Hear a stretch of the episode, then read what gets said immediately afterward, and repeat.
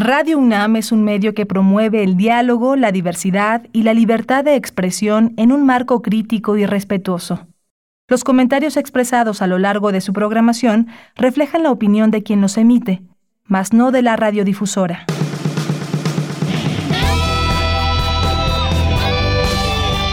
Prisma RU. Relatamos al mundo.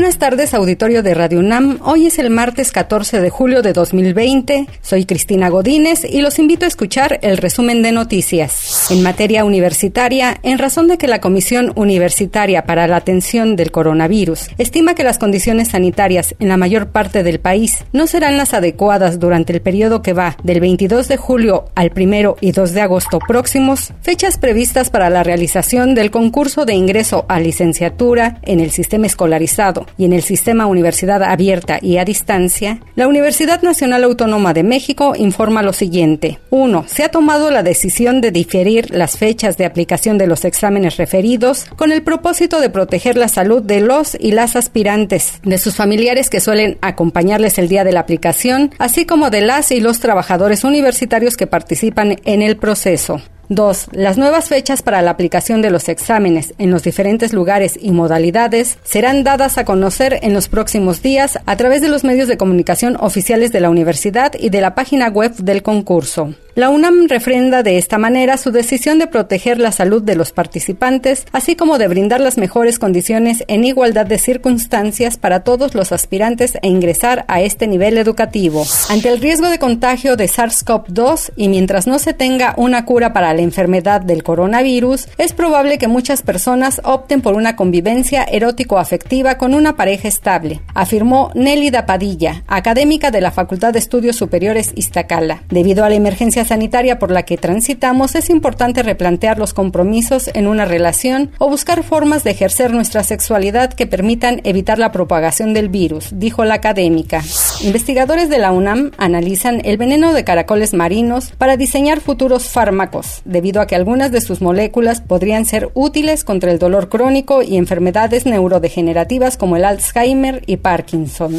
En el ámbito nacional, esta mañana el presidente Andrés Manuel López Obrador presentó uno de los dos tipos de ventiladores desarrollados por científicos del Consejo Nacional de Ciencia y Tecnología que ayudarán a atender a pacientes con COVID-19. El mandatario destacó la labor hecha por investigadores, científicos, academias, así como el respaldo de empresas nacionales y extranjeras para lograr la construcción de los ventiladores Ejecatl, Dios del viento en náhuatl, y Gatsi, suspiro en otomí. Tenemos una muy buena noticia para el pueblo de México, el que ya se logró producir un ventilador con tecnología mexicana, un ventilador hecho en México, lo cual va a significar ser autosuficientes en este equipo que es básico, fundamental. No teníamos estos equipos, eh, gracias a la solidaridad internacional se pudieron conseguir en los momentos más difíciles y ya se tiene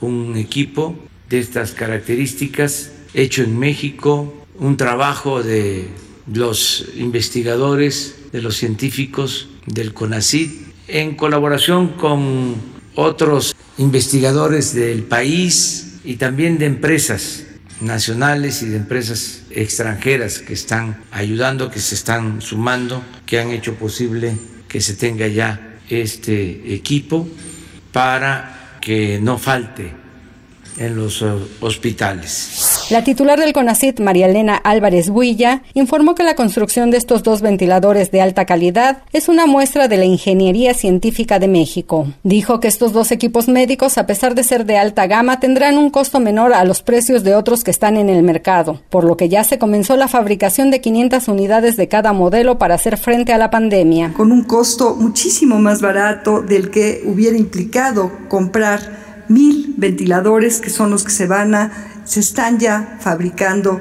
masivamente, son 500 y 500 de cada uno de ellos, hubiera costado mucho más el eh, adquirirlos en el extranjero, inclusive en alguna de las empresas nacionales. Y esta es la secuencia de maduración tecnológica. Lo más sobresaliente de esto es que logramos en cinco meses lo que generalmente dura o tarda entre tres y cinco años para desarrollarse. En resumidas cuentas, la soberanía científica y la independencia tecnológica es la forma de responder de este gobierno de México, de la Cuarta Transformación, a los retos. En particular, estamos viendo el nacimiento de una empresa nacional, de una industria nacional para salvar vidas. El subsecretario de Prevención y Promoción de la Salud, Hugo López Gatel, reiteró que la primera etapa de la pandemia seguirá hasta octubre. Tenemos una epidemia que empezó el 28 de febrero con el registro del primer caso y terminará probablemente en octubre, el primer ciclo de la epidemia. Hemos dicho una y otra vez, preparémonos para una epidemia larga, porque en ese sentido es muy probable que se extienda hasta octubre. Tercero, es posible que en octubre enfrentemos en el mundo entero, de manera específica en el hemisferio norte, la temporada de influenza. Esta es seguro que va a ocurrir pero lo que es probable es que el COVID-19 o la COVID-19 pudieran incorporarse también a un nuevo ciclo de transmisión entre octubre y marzo de 2021. Esto no está garantizado de que ocurra así, pero es una predicción que eh, crecientemente eh, considera factible las agencias de salud pública del mundo. Lo otro que es importante es que en la comunidad en la que usted vive se presenta COVID a una intensidad y una duración diferente de la que se presenta en otras partes del país. Esto es la información nacional que presentamos aquí, es el resumen de lo que ocurre en el país pero no hay una sola curva epidémica, un solo ciclo epidémico, sino que van ocurriendo a distinto tiempo. Y presentó las cifras actualizadas de la COVID-19 en México. Se han registrado 341.149 casos. Hemos explicado que los casos estimados es la suma de aquellas personas enfermas en quienes ya se ha demostrado la infección por el virus que causa COVID, más la mitad de las personas que están esperando el resultado de la prueba. ¿Por qué decimos la mitad? Porque semanalmente y para cada estado estimamos qué porcentaje de personas que tienen los síntomas COVID y se les hace la prueba van a resultar positivos y son aproximadamente la mitad, con variaciones entre los distintos estados. Desafortunadamente han fallecido 37.409 personas, que es en su mayoría personas que han fallecido directamente por las consecuencias del daño que este virus produce y las complicaciones derivadas. Ocho de cada diez personas se recuperan espontáneamente, pero dos de cada diez pueden presentar una enfermedad importante, una enfermedad suficientemente grave como para amenazar que eh, tengan un desenlace fatal. El día de hoy, la onda tropical número 16 se extenderá al sur de Michoacán, mientras que una nueva onda tropical se aproximará a la península de Yucatán. Ambos sistemas incrementarán la probabilidad de lluvia sobre el occidente y el sur del país, así como en la península de Yucatán, informó el Servicio Meteorológico Nacional. La dependencia detalló que un canal de baja presión se extenderá desde el noroeste hasta el centro de México. Se asociará con divergencia en la atmósfera superior, originando lluvias fuertes a muy fuertes, descargas eléctricas y posible caída de granizo en Sonora, Chihuahua, Durango y Sinaloa. En materia internacional, previo a la cumbre de la Unión Europea se dan diversas reuniones entre los países que la integran. El propósito es acercar posiciones. El reporte con Euronews. Los líderes europeos se han embarcado en un maratón de reuniones bilaterales a pocos días de la cumbre que debe aprobar el plan de recuperación económica post-COVID, pero las posiciones siguen muy alejadas una situación que ha llevado a la canciller alemana Angela Merkel a insistir en la necesidad de realizar un esfuerzo colectivo. La tarea es enorme y por tanto la respuesta debe estar a la altura. No es posible alcanzar un compromiso sobre todos los detalles de antemano, pero debe quedar claro que Europa quiere mantenerse unida en estas horas difíciles. Se requiere una dimensión política más allá de las cifras. Una petición a la que se ha sumado Italia, uno de los países más afectados por la crisis. Este es el momento de la responsabilidad. Este es el momento de la solidaridad. Debemos mantener una ambición política elevada. No debemos dividirnos en posiciones nacionalistas, porque Europa debe ofrecer soluciones a sus ciudadanos, no ilusiones y temores. Sus demandas chocan con la austeridad que defiende el primer ministro holandés y sus homólogos de los llamados países frugales, Dinamarca, Austria y Suecia.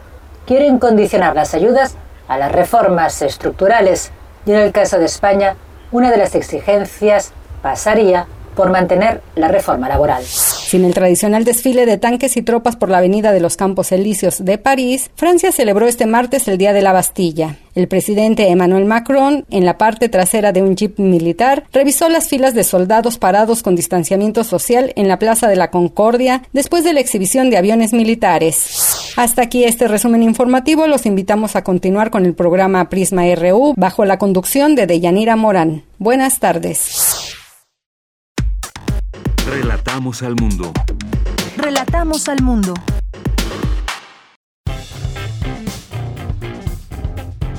Campus RU.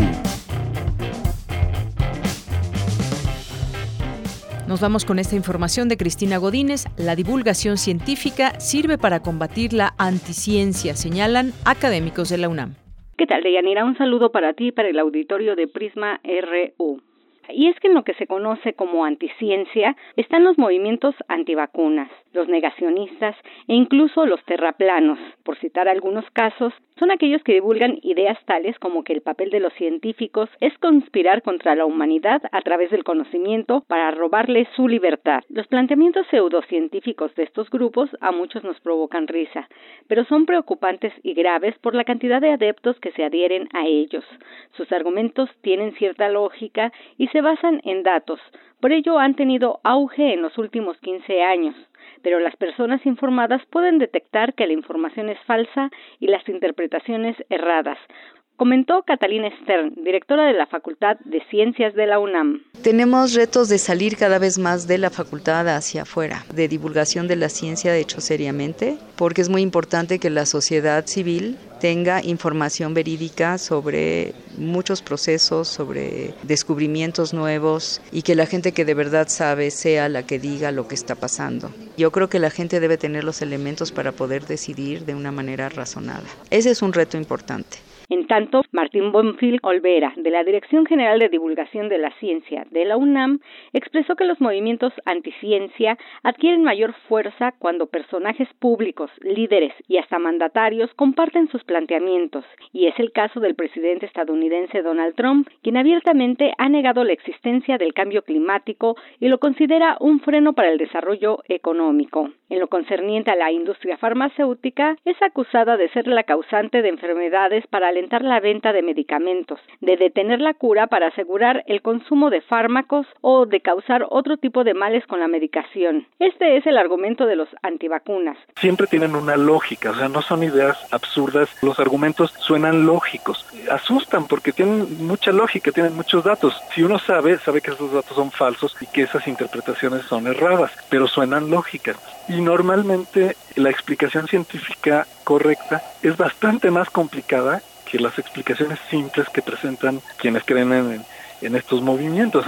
Martín Bonfil concluye que los avances científicos tienen cierto riesgo, pero solo evaluándolos de manera justa y difundiendo los beneficios que han tenido puede haber un equilibrio. De ahí la importancia de hacer un esfuerzo por explicar la ciencia con un lenguaje claro y sencillo. Deyanira, este es mi reporte. Buenas tardes.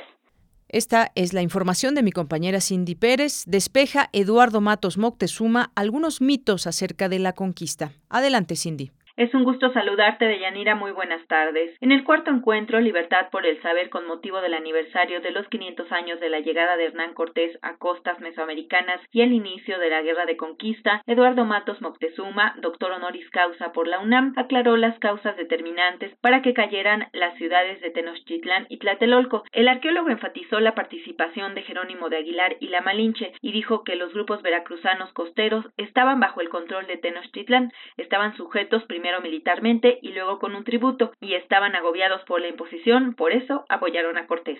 Yugo, que era bastante eh, fuerte, se les imponía, según la región, una serie de entregas, eh, se dice que cada 80 días, de productos y otros elementos, ¿no?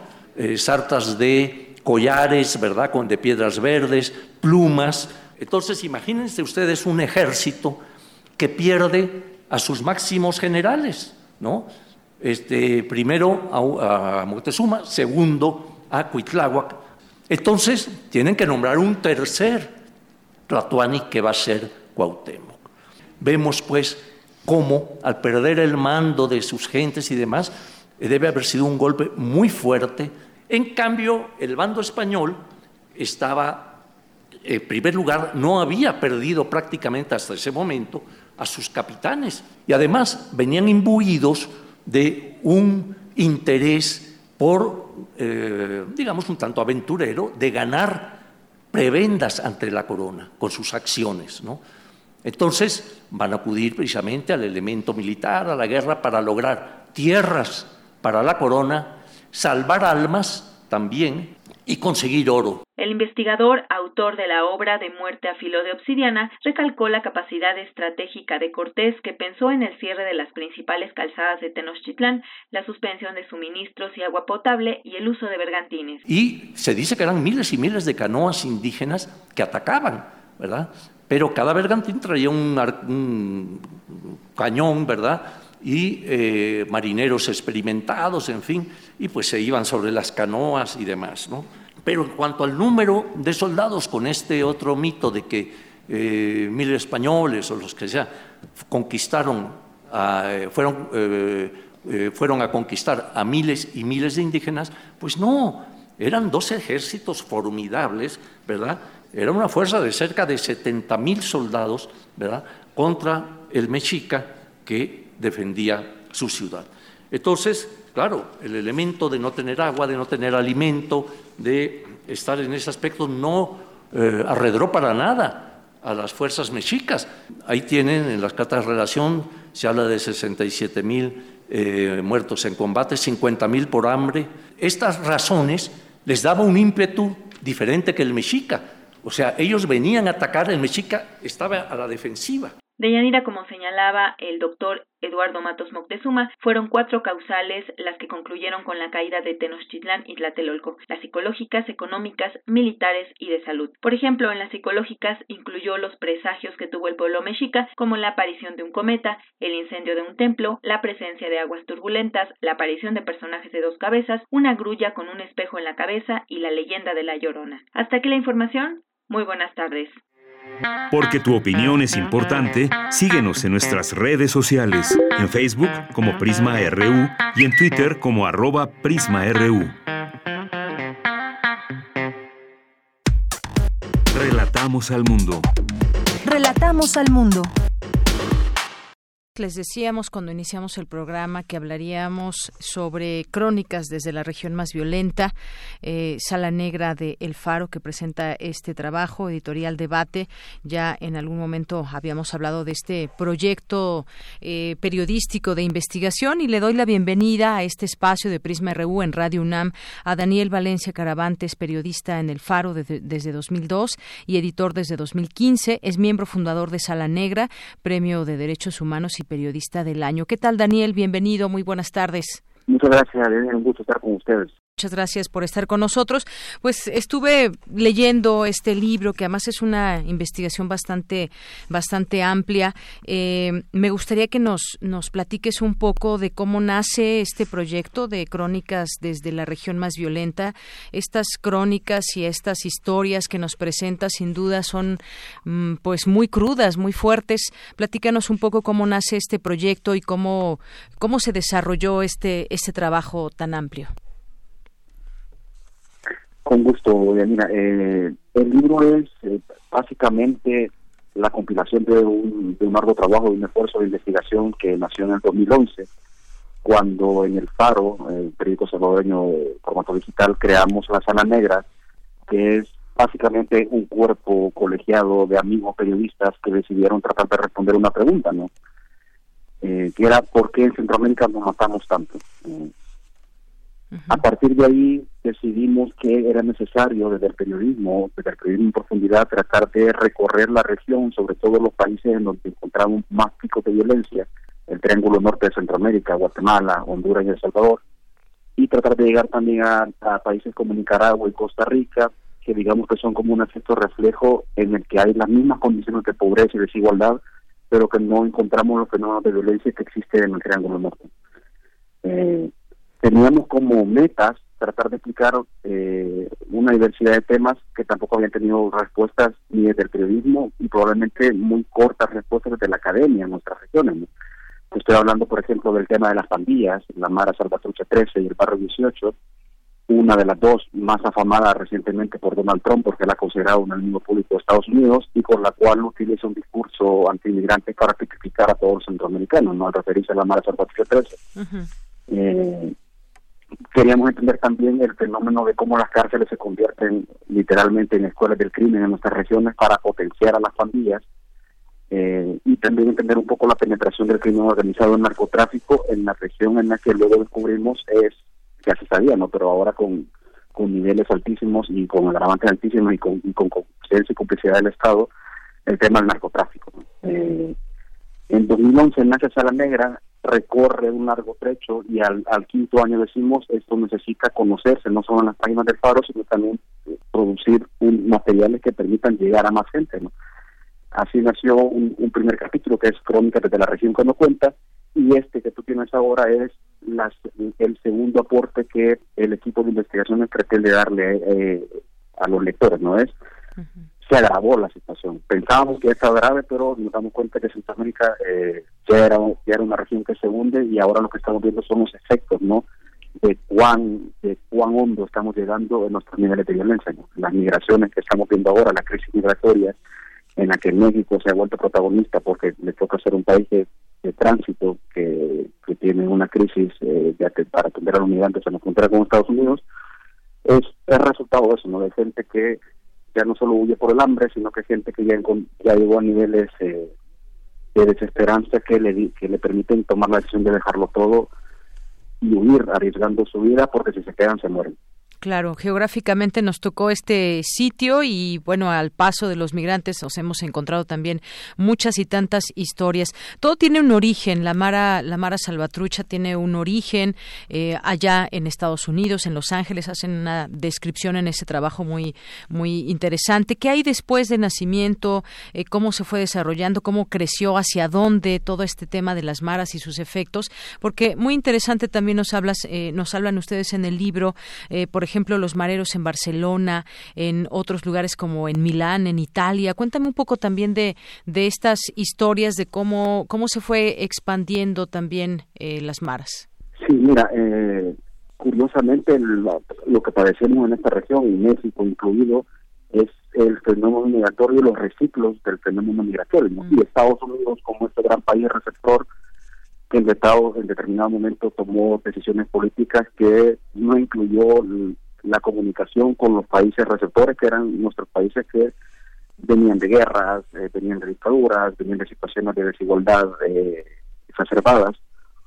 Las maras centroamericanas, la mara salvatrucha, el barrio 18 son eso, no son el producto de eh, el remanente de grupos de centroamericanos que huyendo de las guerras civiles de los 70 y 80 en Centroamérica recalan en Estados Unidos, en Los Ángeles particularmente, que es como el, núcleo, la mata de, del surgimiento de las dos pandillas, eh, y en el ecosistema de, de, pandillas angelinas, jóvenes centroamericanos sin educación, sin, sin poder dominar el idioma, sin oportunidades, eh, más que la eterna clásica respuesta para los migrantes para encontrar trabajos de supervivencia en Estados Unidos, se se tienen que enfrentar a ese ecosistema de pandillas y que crean sus propias pandillas centroamericanas. Así nace la Mara Salvatrucha, así nace el barrio, el barrio 18, adscritas a ese a esa cultura pandillerina angelina.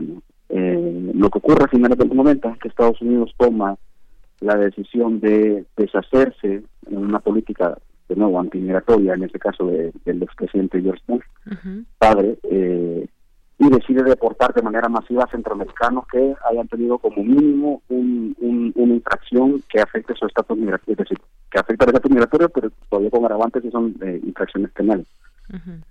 Así es. Millares de centroamericanos eh, regresan a El Salvador, Guatemala y Honduras, eh, países que recién están saliendo de sus guerras, países muy empobrecidos a consecuencia de la guerra, muy empobrecidos también por las corrupciones de la época y las desigualdades, y no encuentran futuro en esta zona. ¿no? A partir de ahí, segunda mitad, primera mitad, segunda mitad de los noventas, eh, lo que ocurre es una desatención de los estados y las pandillas en nuestras regiones mutan, empiezan a mutar, ¿no? Pasan de ser estos jóvenes que regresan deportados con una jerga y una cultura pandilleril que no tenían nada que venir a hacer a este país, más que estar parados a las esquinas, a encontrar que en la defensa de los territorios, en los que llegaron, que son las zonas más pobres, eh, de El Salvador, por ejemplo, son las zonas más pobres, en donde están la mayoría de la población, que en la defensa del territorio pueden encontrar nexos con narcomenudeo eh, y pueden encontrar fuerza en la extorsión como punto de partida para subsistir. A partir de ahí, en su guerra, en su propia guerra en defensa del territorio, se vuelven exacerbadamente violentos. Mucho tiene que ver el componente de la represión estatal de los de los de los gobiernos de derechas a través de programas llamados mano dura o, el manodurismo que se le conoce en Centroamérica, presente con las mismas características en El Salvador, Guatemala y Honduras. Eh, las pandillas replican el uso excesivo de la violencia de parte del Estado en lugar de programas de prevención que permitiera rehabilitaciones, el uso excesivo de la violencia ellos lo reproducen en su propia guerra interna y se fortalecen a partir de ahí en el uso de la violencia. Más adelante, sin falta de programas claros, las pandillas se fortalecen y se convierten en eso, en, en los territorios en los que dominan casi que en la autoridad o en un paraestado que define eh, incluso por dónde caminas, a dónde estudias, eh, eh, y las consecuencias que puede tener si no acatan las leyes de la pandilla. El Estado salvadoreño, los Estados guatemaltecos, los Estados hondureños han sido incapaces de tratar ese fenómeno, aunque cada país creo que tiene menos o mayor fuerza. En El Salvador, por ejemplo, el tema de violencia es evidentemente pandilleril, en Guatemala tiene componentes pandilleriles, pero eh, como en Honduras hay mucho también componente más de narcotráfico, creo que, que de lo que tenemos en El Salvador. Así es, Daniel. Pues eh, todo esto que nos comentas es parte de, lo que contiene este libro, pero digamos un gran valor que tiene también este libro es justamente esas historias que se platican, que ustedes investigaron, que platican, por ejemplo, con un joven, si no mal recuerdo, allá en Long Island, de cómo, eh, cómo es que llega, cuánto tiempo tiene ahí y cómo se fue metiendo con grupos eh, pandilleros, pero sobre todo su entorno nos hace entender qué está pasando, su mamá. Eh, que de pronto pues tiene que trabajar muchísimo y entonces él se queda encerrado todo el día en casa y empieza a tener poco a poco contacto con estos grupos de pandilleros y cómo lo van envolviendo, que es una historia de tantas y de miles de, eh, de centroamericanos que eh, se encuentran allá en Estados Unidos y también estas, eh, digamos, esta intención de, la de estos propios grupos de cooptar gente joven que muchas veces pues no están, digamos, no tienen una identidad muy clara en este en este lugar hacia dónde van no, no se sienten pertenecientes empezando por el idioma. Todas esas historias que nos dan o el trabajo que hicieron también de, de campo le da un valor agregado muy muy grande porque nos hace comprender de primera mano lo que está sucediendo y conocer esas historias reales. Sí, mira, sin duda, uno, uno de los primeros objetivos que nos planteamos desde hace ocho años era que para entender el fenómeno de la violencia desde el periodismo o el periodismo no puede quedarse solo con una versión de los hechos, ¿no? O dos versiones de los hechos. Es como la forma clásica eh, en la que se ha cubierto violencia, sobre todo desde la nota roja, ¿no? Hay, hay cantidad de experiencias al respecto. Eh, en el que está la versión oficial, digamos, la autoridad que persigue, que reprime, y la versión de la víctima, ¿no? En este caso, a nosotros nos pareció bastante interesante encontrar la versión del señalado como victimario y en efecto lo son. Es decir, las pandillas no son un grupo de Boy Scouts eh, que se dedican a hacer o a hacer como de Robin Hood en sus comunidades, no, son delincuentes organizados eh, con mayor o menor estructura. Pero detrás, en el trasfondo también encontramos que en, la cultura de violencia una, hay una escala de brisa, ¿no? Y aunque todos son primarios, sin duda alguna, creemos que es parte de los uno de los objetivos periodísticos del proyecto y del equipo de investigación que el Estado es responsable de las también. La desigualdad, en, la medida en que un Estado es incapaz de proveer educación o de erradicar la desigualdad en sociedades, genera caldo de cultivo en el que las pandillas, eh, que las pandillas se son su base para seguir creciendo. Desde hace más de ocho años, desde hace 15 años quizás, las autoridades insisten en que combaten a las pandillas, que las erradican, insisten en capturan un de pandilleros, pero la cifra de pandilleros no baja se mantiene como una constante entre los 40, 50, 60 mil solo en El Salvador, nada en Guatemala y en Honduras. Y esos grupos, pese a que el Estado asegura tener control del área geográfica, de los municipios, de los departamentos, esos grupos en realidad son quienes mandan y definen eh, la relación incluso en, la política. ¿no? Solo en El Salvador encontramos casos de vinculaciones con los principales partidos políticos eh, en tratos electorales con las pandillas para, para uno para, para ganar elecciones y para ofrecerles a ellos eh, algún algún estipendio incluso económico para que ellos puedan seguir ejerciendo sobre la promesa de rehabilitación que nunca se ha cumplido. Eh, es decir, eh, es necesario, creo yo, conocer para poder entender, eh, creo que uno de los aportes que busca el proyecto también, para poder entender la violencia y que ojalá alguien retome esa información, ya en ese Estado, ya en esa sociedad civil, para intentar cambiar las cosas, porque de fondo están las víctimas, las que sufren esa violencia, es necesario entenderlo, aprenderlo, conocerlo para poder eh, empezar a discutir y debatir posibles respuestas de salida. Eso no se ha hecho y nosotros esperamos que, que estas historias sirvan como un aporte para, para ello, para que se haga. Claro. Pues Daniel, yo te agradezco mucho estos minutos aquí en Prisma RU de Radio UNAM, este trabajo. Invitamos a que la gente que nos escuche lo pueda eh, conocer, que se responda con este libro muchas de las preguntas que de pronto nos circundan. Ahora que vemos también mucho más visible esta migración, que siempre ha estado en México, pero ahora mucho más visible por miles, incluso que eh, han estado entrando a nuestro país, de que huyen los que en caravanas o por su cuenta abandonan distintas regiones, hacen algo las autoridades ante la barbarie cotidiana que miles enfrentan. Bueno, aquí podemos encontrar algunas respuestas y sobre todo comprender este fenómeno y este problema. Daniel, muchísimas gracias por estar con nosotros, Daniel Valencia. Muchas gracias a ustedes por el espacio y ojalá ojalá compartan con nosotros eh, continuar ese debate, ¿no? Que es lo que es lo que plantea mucho las historias que están en este libro. Claro que sí. Por supuesto, también invitarlos a que conozcan su página y toda la información que van subiendo ahí en el Faro, en Sala Negra, para que también conozcan lo que están haciendo las personas que están involucradas en este interesante, importante proyecto de eh, periodismo de investigación. Gracias y buenas tardes. Muchas gracias. Buenas tardes. Hasta luego. Daniel, Daniel Valencia Caravantes es periodista en El Faro desde 2002. Nos presenta este libro junto con otros compañeros que han estado al tanto. Son, es un libro, como decía, de muchas páginas un poco más de 500 páginas, pero que vale la pena revisar y, y entender todo eso que nos dan, ese trabajo tan, tan eh, eh, bueno que hacen periodísticamente hablando, porque es mucha investigación y nos dan eh, pauta para conocer esas historias que se entretejen de la violencia. Continuamos. Porque tu opinión es importante, síguenos en nuestras redes sociales, en Facebook como Prisma RU y en Twitter como arroba PrismaRU. Relatamos al mundo. Relatamos al mundo.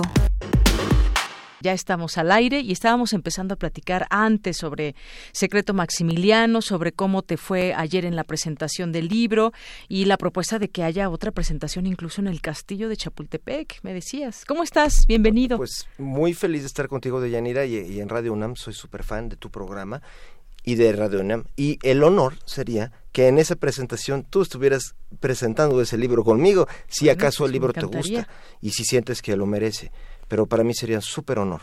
Pues por supuesto, sería también un honor para mí. Y justamente platiquemos de este libro, de esta presentación que hubo y todo lo que contiene en sus páginas, porque estábamos eh, platicando ahorita fuera del aire, pues todo un acontecimiento histórico que significa eh, Maximiliano y todo lo que hubo en torno, qué pasaba en México, cómo llegan, qué, eh, y pones aquí en la mesa, en el libro, pues revela la parte oculta de la historia del segundo emperador de México, del México independiente, su pasado. Hay incluso ciertas eh, pretensiones de las que me gustaría que nos eh, platicaras de toda esta historia, de todo lo que se sabe, además de un personaje del que ya se ha escrito tanto, pero que tú nos vienes a poner aquí en este libro, nos vienes a ofrecer también distintos datos dentro de la ficción y lo que ha sido una historia real y enorme de nuestro país. Sí, pues una historia muy dramática y conmovedora que todos nos fascina, ¿no? O sea, yo siempre pienso que desde que yo iba a Cuernavaca de Escuincle,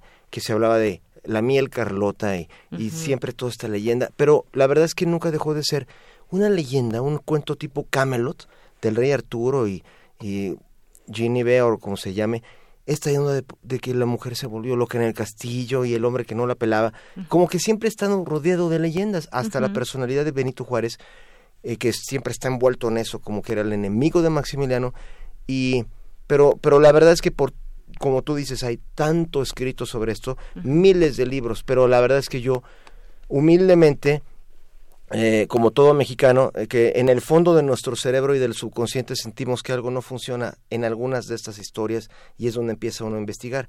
En mi caso fue porque hay miles de libros de historiadores tan reconocidos y ninguno dice por qué se volvió loca Carlota, por ejemplo, que es la parte más como de novela de esto.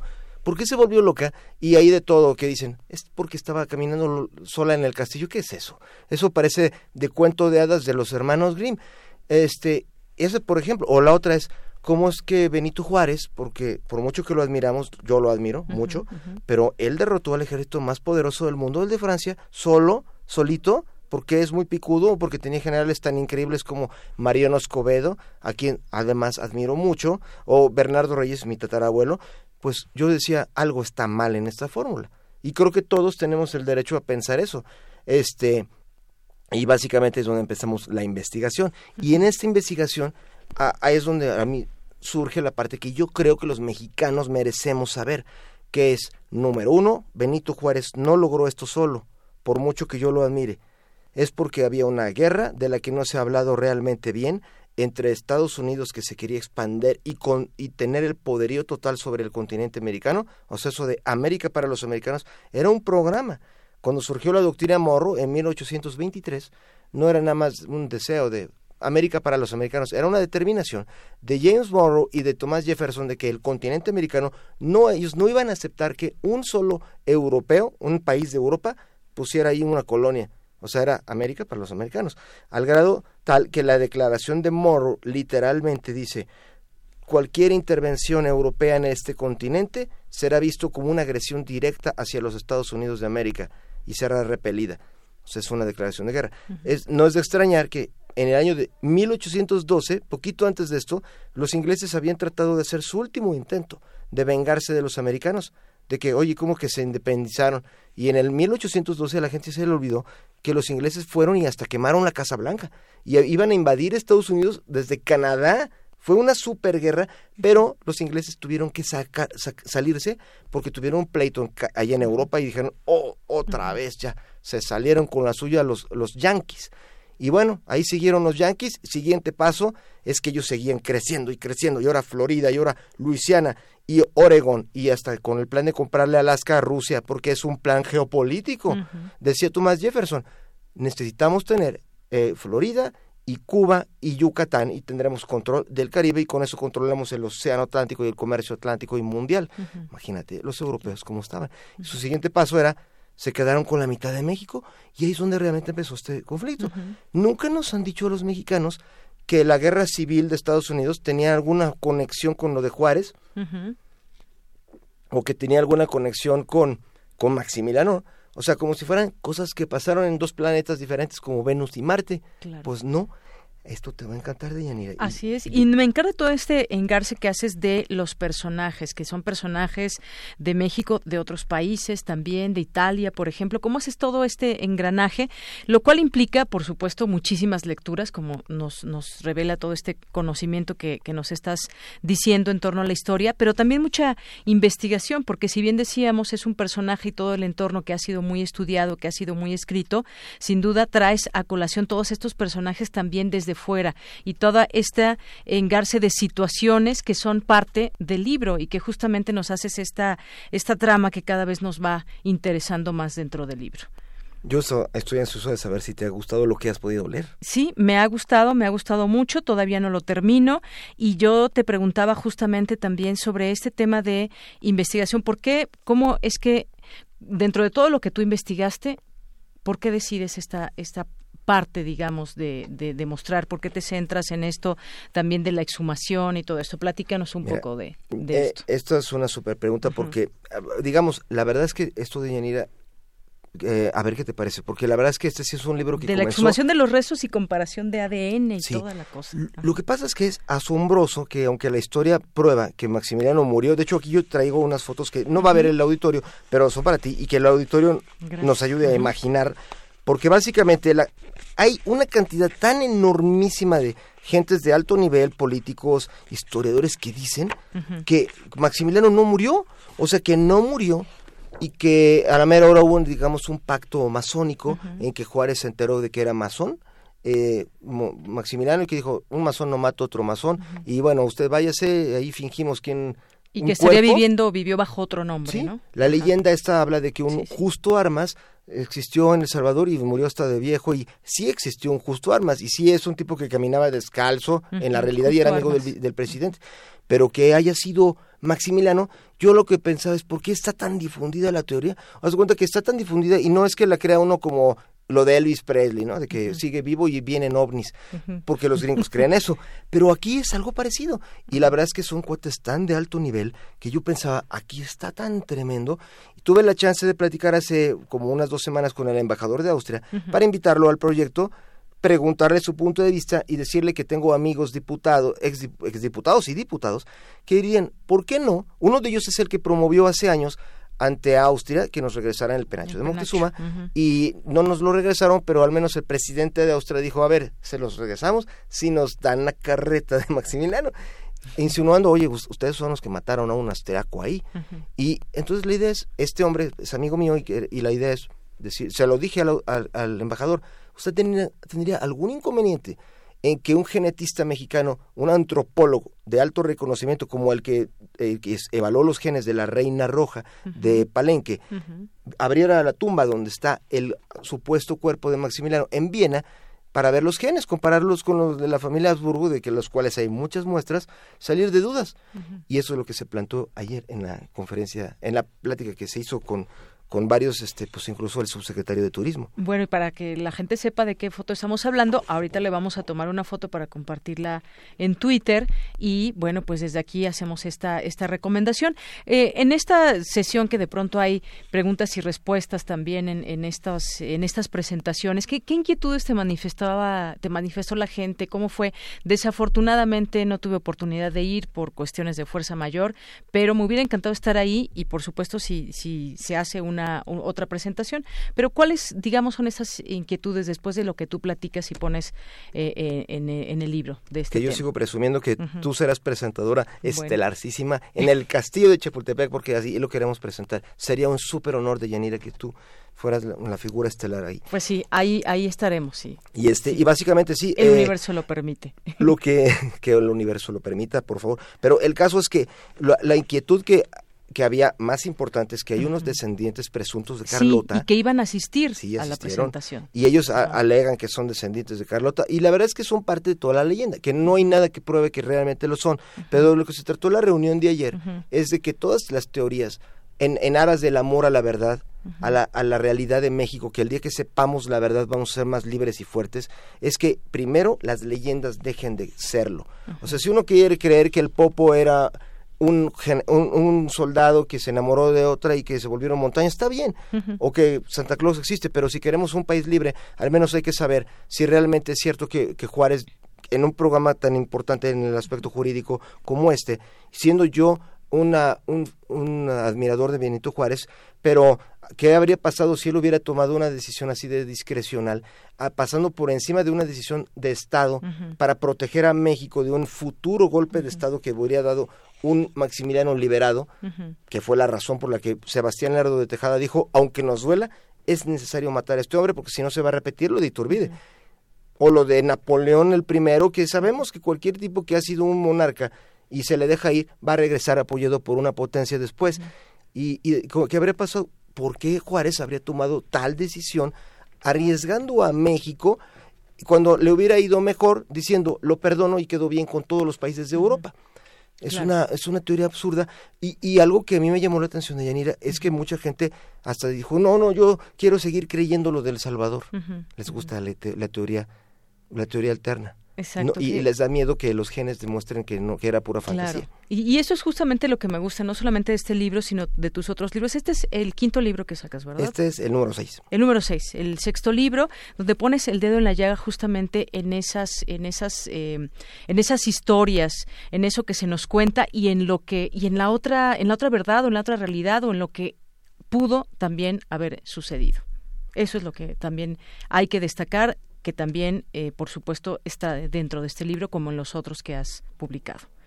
Sí, porque básicamente aquí la idea es es salir de las dudas. Por ejemplo, hay algo que en este libro Secreto Maximiliano es el máximo esfuerzo, es decir, también se ha entrado mucho en la figura de Benito Juárez, decir, fue un genio, él, él fue un hombre que supo administrar mucho, pero la verdad es que sí hizo muchos pactos con los Estados Unidos y realmente esos también los tiene que saber el pueblo de México, porque tenemos tantas figuras como la Virgen de Guadalupe, y yo soy guadalupano, pero pero tenemos a, seres divinos que no no no es ni siquiera posible tocarlos ni con el pétalo de una rosa y como nunca averiguamos cómo fue, nos sigue pasando.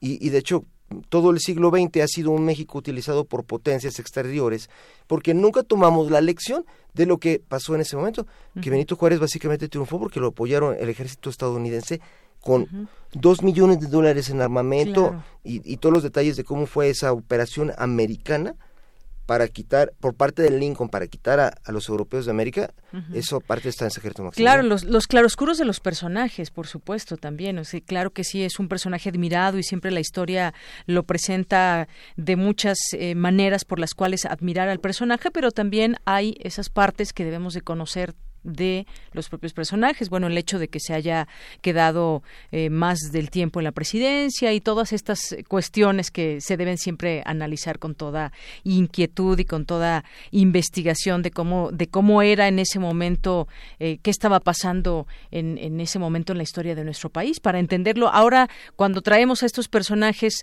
al, al presente, pues bueno, se van perdiendo algunos detalles y, y a veces no tan detalles, Leopoldo. Sí, por ejemplo, Carlota. Y lo digo estando ante una mujer tan admirable como tú, Deyanira, este, que yo soy muy admirador de las mujeres.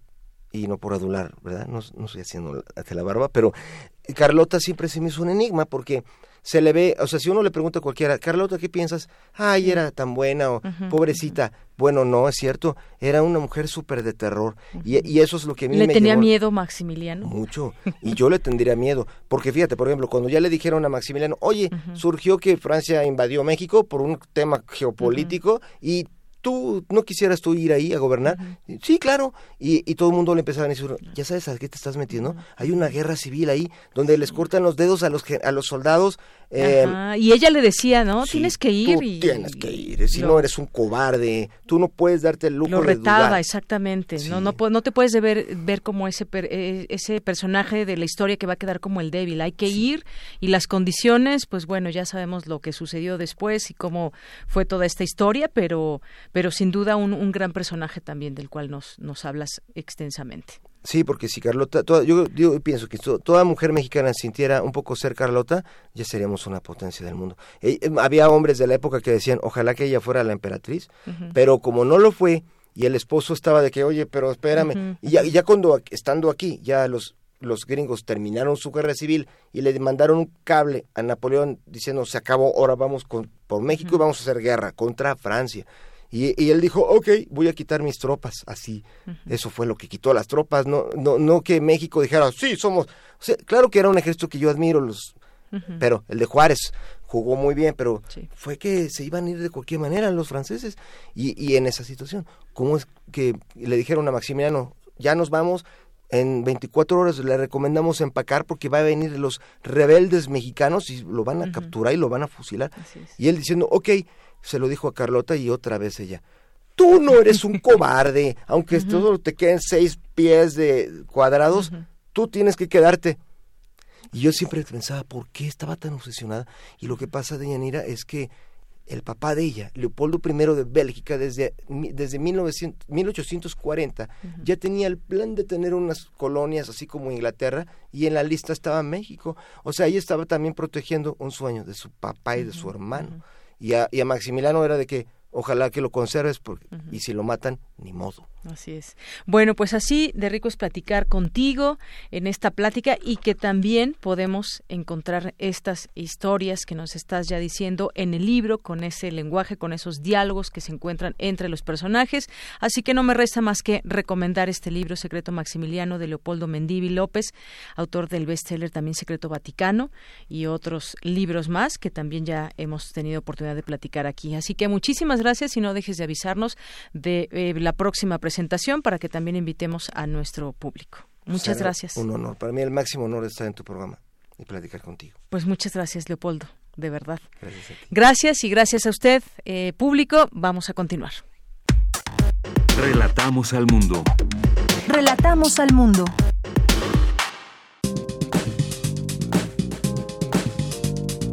Cultura RU. Nos vamos a la sección de cultura con Tamara Quirós. Muy buenas tardes, gracias por seguir escuchando Prisma RU. Esta tarde queremos compartir con ustedes la segunda parte de El corazón del ator de Edgar Allan Poe. Recuerden que este material lo pueden encontrar también en Descarga Cultura UNAM. Descarga Cultura. Descarga Cultura. Punto UNAM.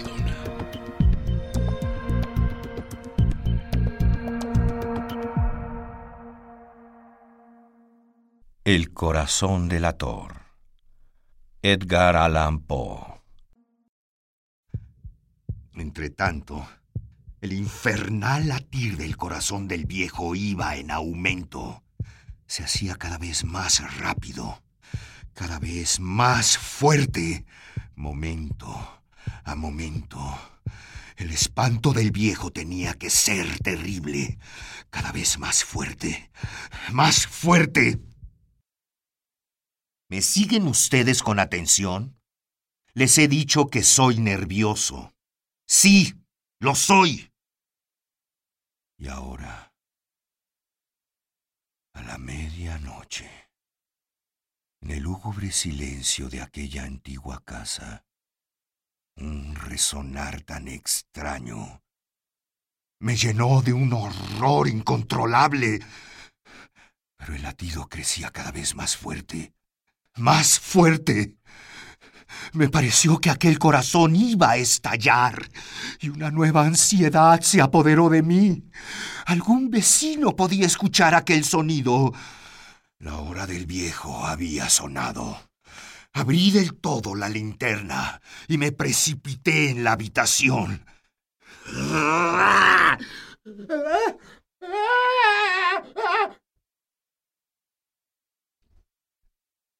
El viejo clamó una vez, nada más que una vez. Me bastó un segundo para arrojarle al suelo y echarle encima el pesado colchón.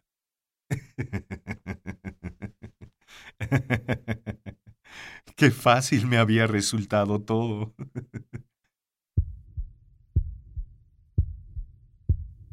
Pero el corazón siguió latiendo con un sonido ahogado. Claro que no me preocupaba, pues nadie podía escucharlo a través de las paredes. Cesó por fin de latir. El viejo había muerto. Levanté el colchón y examiné el cadáver. Sí, estaba muerto.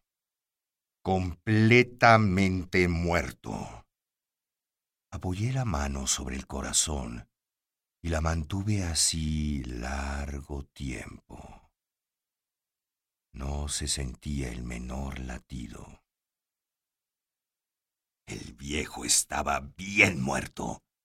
Su ojo no volvería a molestarme. Si ustedes continúan tomándome por loco, dejarán de hacerlo cuando les describa las astutas precauciones que adopté para esconder el cadáver. La noche avanzaba mientras yo cumplía mi trabajo con rapidez, pero en silencio. Ante todo, descuarticé el cadáver.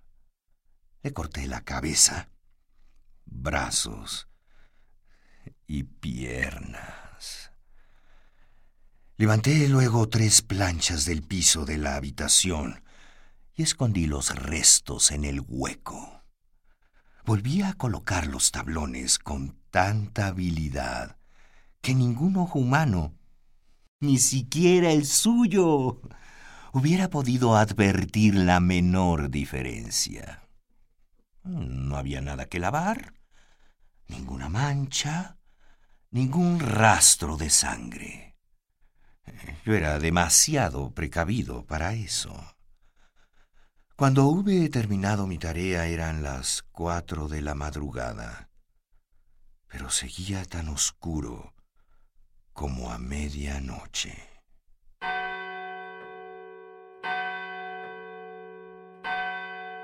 En el momento en que se oían las campanadas de la hora, golpearon a la puerta de la calle. Acudí a abrir con toda tranquilidad, pues, ¿qué podía temer ahora? Hallé a tres caballeros que se presentaron de civiles como oficiales de policía. Durante la noche un vecino había escuchado un alarido, por lo cual se sospechaba de la posibilidad de algún crimen. Al recibir este informe en la estación de policía, habían comisionado a los tres agentes para que registraran el lugar. ¿Qué tenía que temer? Di la bienvenida y les expliqué que yo había lanzado aquel grito durante una pesadilla. Les hice saber que el viejo se había ausentado, a la campiña. Llevé a los visitantes a recorrer la casa y los invité a que revisaran. A que revisaran bien. Finalmente acabé conduciéndolos a la habitación del muerto. Les mostré sus caudales intactos y cómo cada cosa se hallaba en su lugar. En el entusiasmo de mis confidencias, traje sillas a la habitación y pedí a los tres caballeros que descansaran allí de sus fatigas, mientras yo mismo, con la audacia de mi perfecto triunfo, colocaba mi silla en el exacto punto bajo el cual reposaba el cadáver de mi víctima. Los oficiales se sentían satisfechos. Mis modales los habían convencido. Eh, por mi parte, me hallaba perfectamente cómodo. Se sentaron y hablaron de cosas comunes y corrientes, mientras yo les contestaba con animación. Mas al cabo de un rato, empecé a notar que me ponía pálido. Y lo que más deseaba era que se largaran. Me dolía la cabeza y creía percibir un zumbido en los oídos. Pero los policías seguían sentados y charlando. El zumbido se hizo más intenso. Hablé en voz muy alta para librarme de esa sensación, pero continuaba lo mismo y se iba haciendo cada vez más clara, hasta que al fin me di cuenta de que aquel sonido no se producía dentro de mis oídos. Sin duda, debí ponerme muy pálido, pero seguí hablando con creciente soltura y, y levantando mucho la voz. Sin embargo, el sonido aumentaba era un resonar apagado y presuroso, un sonido como el que podría ser un reloj envuelto en algodón. Yo jadeaba, tratando de recobrar el aliento, y sin embargo, los policías no habían oído nada. Hablé con mayor rapidez, con vehemencia, pero el sonido crecía continuamente. Discutí en voz muy alta y con violentas gesticulaciones, pero el sonido crecía continuamente. ¿Por qué no se iban? Anduve de un lado a otro, a grandes pasos, como si las observaciones de aquellos hombres me enfurecieran. Pero el sonido crecía continuamente. Oh, Dios, ¿qué podía hacer yo? Lancé espumarajos de rabia. Maldije. Juré. Balanceando la silla sobre la cual me había sentado, raspé con ellas las tablas del piso. Pero el sonido rebasaba a todos los otros y crecía sin cesar. Más alto, más alto, más alto. Entre tanto, los hombres seguían charlando plácidamente y sonriendo. Era posible que no oyeran. Santo Dios. No. No. Claro que oían. Y que sospechaban. Sabían. Y se estaban burlando de mi horror. Sí, así lo pensé. Y así lo pienso ahora. Pero cualquier cosa era preferible a aquella agonía. Cualquier cosa sería más tolerable que aquel escarnio. No podía soportar más tiempo sus sonrisas hipócritas. Sentí que tenía que gritar o morir. Entonces, otra vez. Escuchen. Más fuerte. Más fuerte. Más fuerte. ¡Basta ya de fingir, malvados! Confieso que lo maté. Levanten esos tablones. Ahí. Ahí. Donde está latiendo su horrible corazón.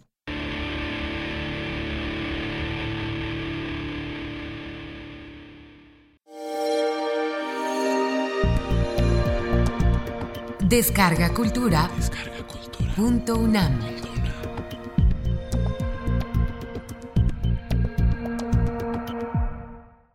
Vamos a hacer un corte en este momento y continuamos con la información. Relatamos al mundo. Relatamos al mundo. Porque tu opinión es importante, síguenos en nuestras redes sociales, en Facebook como Prisma RU y en Twitter como arroba PrismaRU.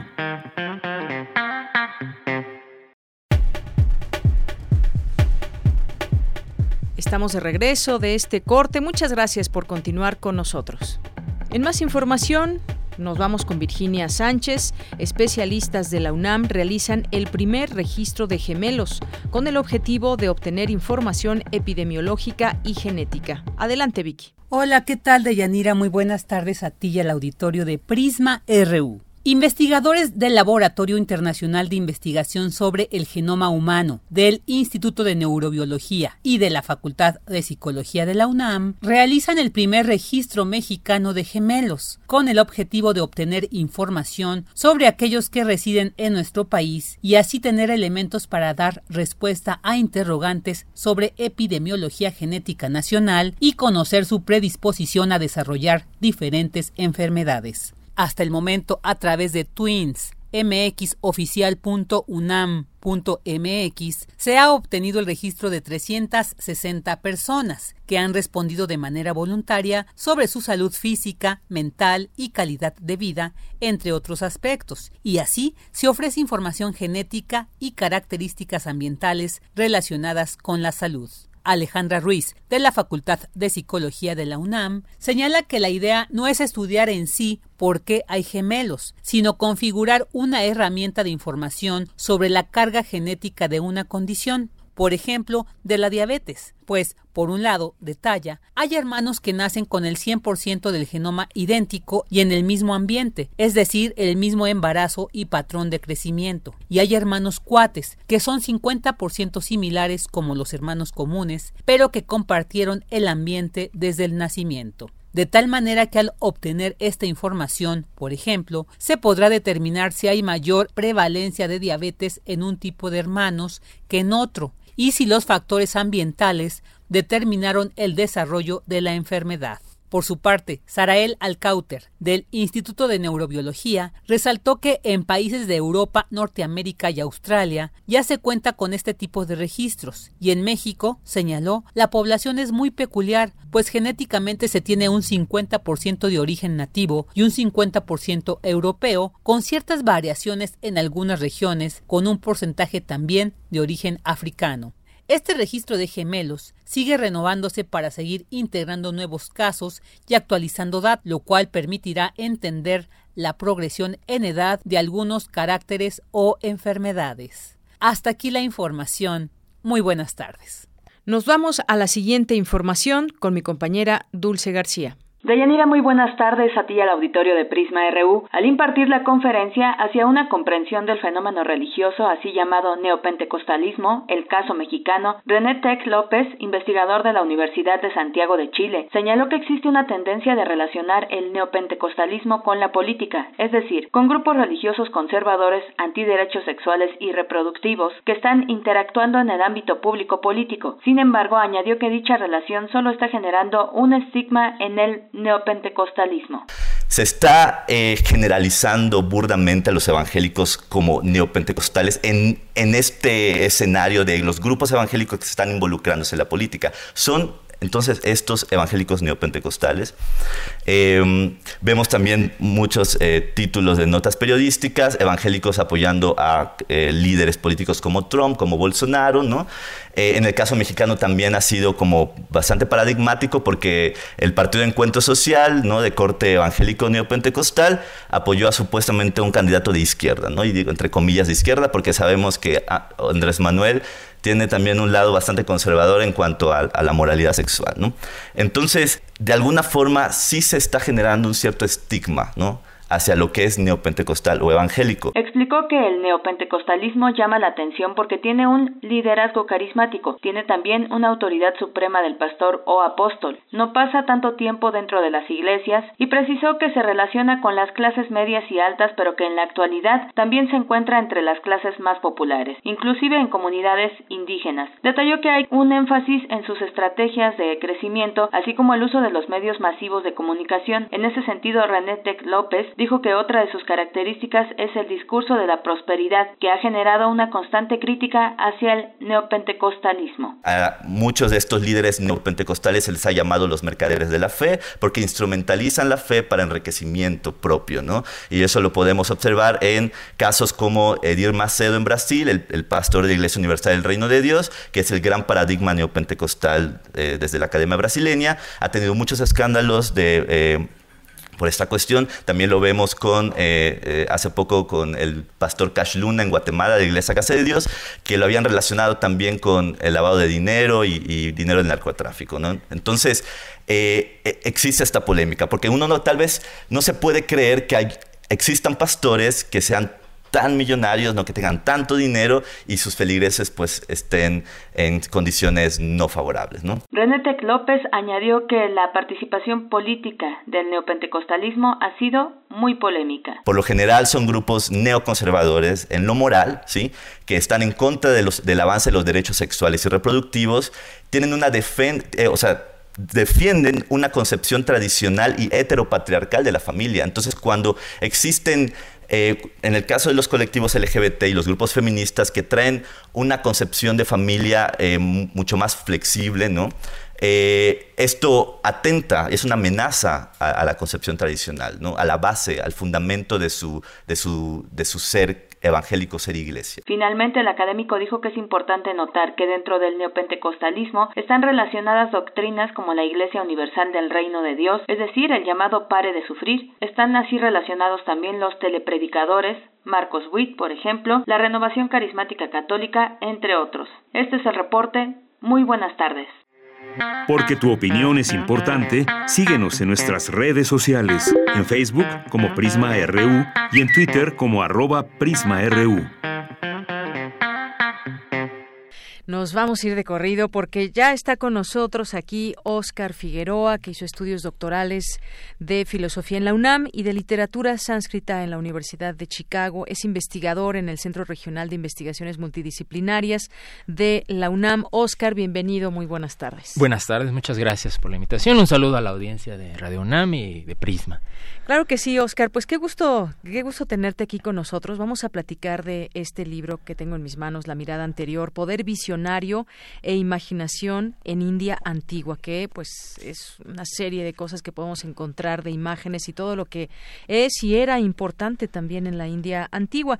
Pero quiero decir que La mirada anterior, Poder Visionario e Imaginación en India Antigua es ganador del premio ICAS, International Convention of Fashion Scholars, una de las sociedades académicas más importantes a nivel mundial en el campo de los estudios asiáticos. Y bueno, pues me gustaría que nos hagas una breve introducción de cómo nace nace esta idea del, del, libro? Yo te preguntaba, bueno, pues viajar a la India debe ser eh, fascinante por todos estos símbolos, imágenes que se puede encontrar uno y su significado, pero platícanos tú, por favor, un poco del nacimiento de este texto. Sí, por supuesto. Bueno, la, primera razón, digamos, es la persistencia, la persistencia del tema. Eh, en diferentes eh, sentidos ¿no? y en diferentes tipos de fuentes. Es, es, un libro que está dedicado a la India antigua, clásica, estamos hablando de, del eh, siglo X antes de Cristo al siglo X después de Cristo. Entonces abarca estos dos milenios ¿no? y se centra en fuentes que fueron escritas en sánscrito. Entonces en todo este material yo lo que empecé a notar, a encontrar es que se repetía constantemente esta alusión a la facultad, al poder de la imaginación, en diferentes contextos religiosos, eh, literarios, eh, de teoría poética, en, teatro, etcétera, ¿no? Entonces la abundancia de testimonios, la persistencia del tema fue la, principal razón que yo dije, bueno, aquí hay un material suficiente para presentar una historia de la imaginación, digamos. Por otro lado, también hay, bueno, toda esta tendencia a a veces a simplificar ¿no? la, cultura de la India o a presentarla eh, solo a aquellos aspectos que nos interesan, ¿no? E introducirlos, insertarlos en doctrinas ajenas a la India. Y yo lo que quería presentar era más bien las doctrinas de la India sobre la imaginación en sus propios términos, ¿no? lo que la India tiene que decir al respecto, ¿no? presentándola, digamos, como un interlocutor válido, ¿no? Y de una estatura elevada, ¿no? Alrededor de este tema concreto que es la imaginación. Entonces, desde esa perspectiva, lo que hice fue recoger todo este material, ¿no? Y organizarlo, presentarlo. Obviamente no es no está completo, hay, cosas que tuvieron que quedar fuera, pero creo que al final sí es una buena muestra de la diversidad de ideas en torno al tema de la imaginación. Claro, una diversidad, gran diversidad de, ideas. Y bueno, pues aquí creo que nos vas adentrando eh, justamente en el prólogo, en la introducción que haces de este libro. Y por ejemplo, nos dices el proyecto y su enfoque eh, casi exclusivo a ver si puedo pronunciar bien, Abhinava Gupta, que te acompañaron en esta estancia que estabas y que nos platicas aquí. Cuéntanos un poco también de, eh, qué significa esto. Eh, es el gran exégeta de la tradición tántrica, pero cuéntanos un poquito más este significado. Sí, bueno, este es un autor al que yo venía trabajando, ¿no? Y es un autor, digamos, donde encontramos... Eh, la cima o la cúspide ¿no? de, las, de las teorías sobre la imaginación porque presenta toda una reivindicación de este poder ¿no? en un sentido eh, religioso místico ¿no? la, imaginación como un poder liberador entonces a partir de este autor fue como la puerta de entrada yo, yo estaba haciendo una estancia en India no eh, y dije, bueno, sí, esta es como la cumbre, pero eh, esto debe haber una historia detrás de, este recorrido. Y es lo que empecé a ver, y es cuando empecé de pronto a encontrar por todos lados, ¿no? Testimonios, ¿no? Y otro tipo de opiniones que, que llevan a este autor en particular, pero también opiniones eh, contrarias. Y esto también es lo que busca el libro. El libro no, no evita, digamos, reducir el tema de la imaginación a un solo, a un, solo aspecto, ¿no? Y más bien presenta la diversidad, presenta también a aquellos que dudaron de los poderes de la imaginación, que ven la imaginación como un poder engañoso, ¿no? Como un poder ilusorio, el que hay que evitar, etcétera. Entonces presenta ese tipo de autores y presenta a los autores que creen lo contrario, que hay ahí una fuerza más bien eh, que permite que le permite al sujeto emanciparse de sus limitaciones etc. claro. Claro este todo este estudio debe ser sumamente eh, interesante. Y bueno también eh, entro de lleno a este tema me gustaría que entremos a ese tema. Dices en la introducción de principio a fin nuestra vida gira alrededor de imágenes. A través de imágenes nos procuramos un mundo y en él una identidad. Cuéntanos de toda esta maravilla que son las imágenes también en los significados en la en la India antigua. Sí digamos este este es el fundamento, ¿no? Y es la idea más eh, general, básica, ¿no? De lo que es la imaginación, es la capacidad de crear imágenes. Y el efecto que estas imágenes tienen en nuestra vida mental, en nuestras relaciones, en nuestra visión del futuro, en nuestra relación con el pasado, etcétera. Entonces esta, esta, base está ahí, ¿no? Luego lo que viene es, eh, en los diferentes autores que exploro, es, bueno, ¿qué significado tiene esto? ¿no? Que esta, esta producción de imágenes esté todo el tiempo. Y están entonces, como eh, decía hace un momento, los que ven en esto un poder, digamos, eh, que hay que evitar. porque esto lo que va creando es un tejido ilusorio, según estos, este tipo de autores, incluidos los autores, por ejemplo, del, yoga clásico, etcétera, ¿no? Eh, que nos enredan ¿no? y que nos impiden ver la verdad. Y están, pero por el otro lado, sobre todo por el lado de la literatura, la poesía, el teatro, va a haber una eh, postura distinta. ¿Por qué? Porque son figuras que trabajan directamente con la creación y con la imaginación. Entonces, desde luego, ellos van a defender este poder, ¿no? Y esta defensa literaria va a empezar a influir a otro tipo de filósofos o pensadores religiosos que van a decir, bueno, aquellos que dudaban de la imaginación quizá no tenían toda la razón, quizá si, si, se, si se abraza este poder de una manera distinta, ¿no? No excluyéndola, sino afirmándola como el poder mismo de, eh, creador, el poder mismo creador del universo, entonces quizá hay un potencial para una experiencia liberadora eh, de gran alcance. Claro. Y es que en particular las imágenes de, de, la India, pues son imágenes, no sé si sea la palabra correcta, eh, complicadas o con un cierto misterio eh, que nos evoca muchas cosas. Utilizan muchos animales, por ejemplo, utilizan eh, los ojos, la mirada, utilizan muchas cosas. Me gustaría que nos platicaras un poco, tal vez, de el significado de, no sé si alguna imagen en particular o algunas imágenes o cómo podemos quizás mirar o entender eh, todas estas sí, imágenes. Sí, sí, dices muy bien, o sea, de, aquí se desprende todo justo también la, la, persistencia de las imágenes en, la iconografía, ¿no? En la vida cotidiana, ¿no? Como dice la, India está saturada hasta el día de hoy de esto. Y aquí quizá eh, viene bien mencionar, eh, por ejemplo, en, el, periodo antiguo, por ejemplo, la cultura persa, que fue cultura vecina de, la India, solía referirse a los indios como el pueblo de la, justo el pueblo de la imaginación, el pueblo de la magia, y la ilusión. Entonces, que desde un periodo tan antiguo otro pueblo definiera la India por este aspecto, nos habla la importancia que tiene este aspecto. Y bueno, decía, hay una conexión muy íntima entre la imaginación y la mirada. Entonces, muchas de las metáforas alrededor de la imaginación son metáforas oculares. ¿no?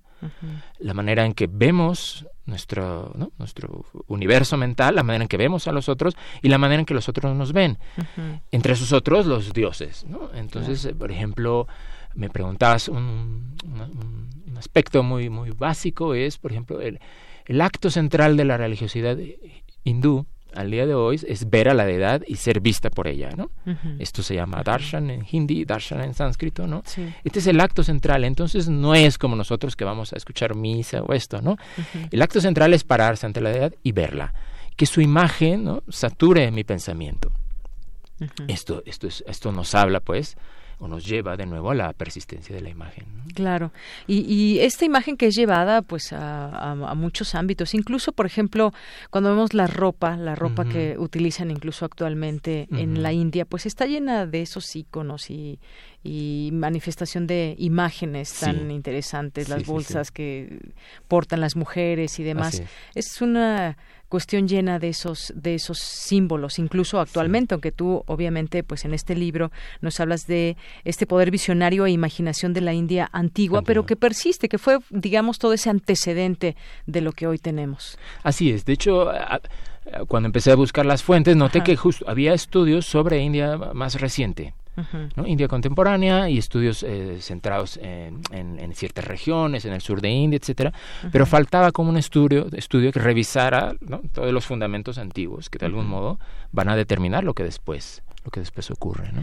Claro, también en algún momento en el libro nos hablas, por ejemplo, de este concepto yogi o la percepción yógica. Eh, me gustaría que nos platicaras un poco de esto, qué significa, cómo lo cómo lo describes. Sí, digamos que eh, toda esta línea, toda esta tradición de los yogis, que, se remonta a prácticas ascéticas más antiguas, ¿no?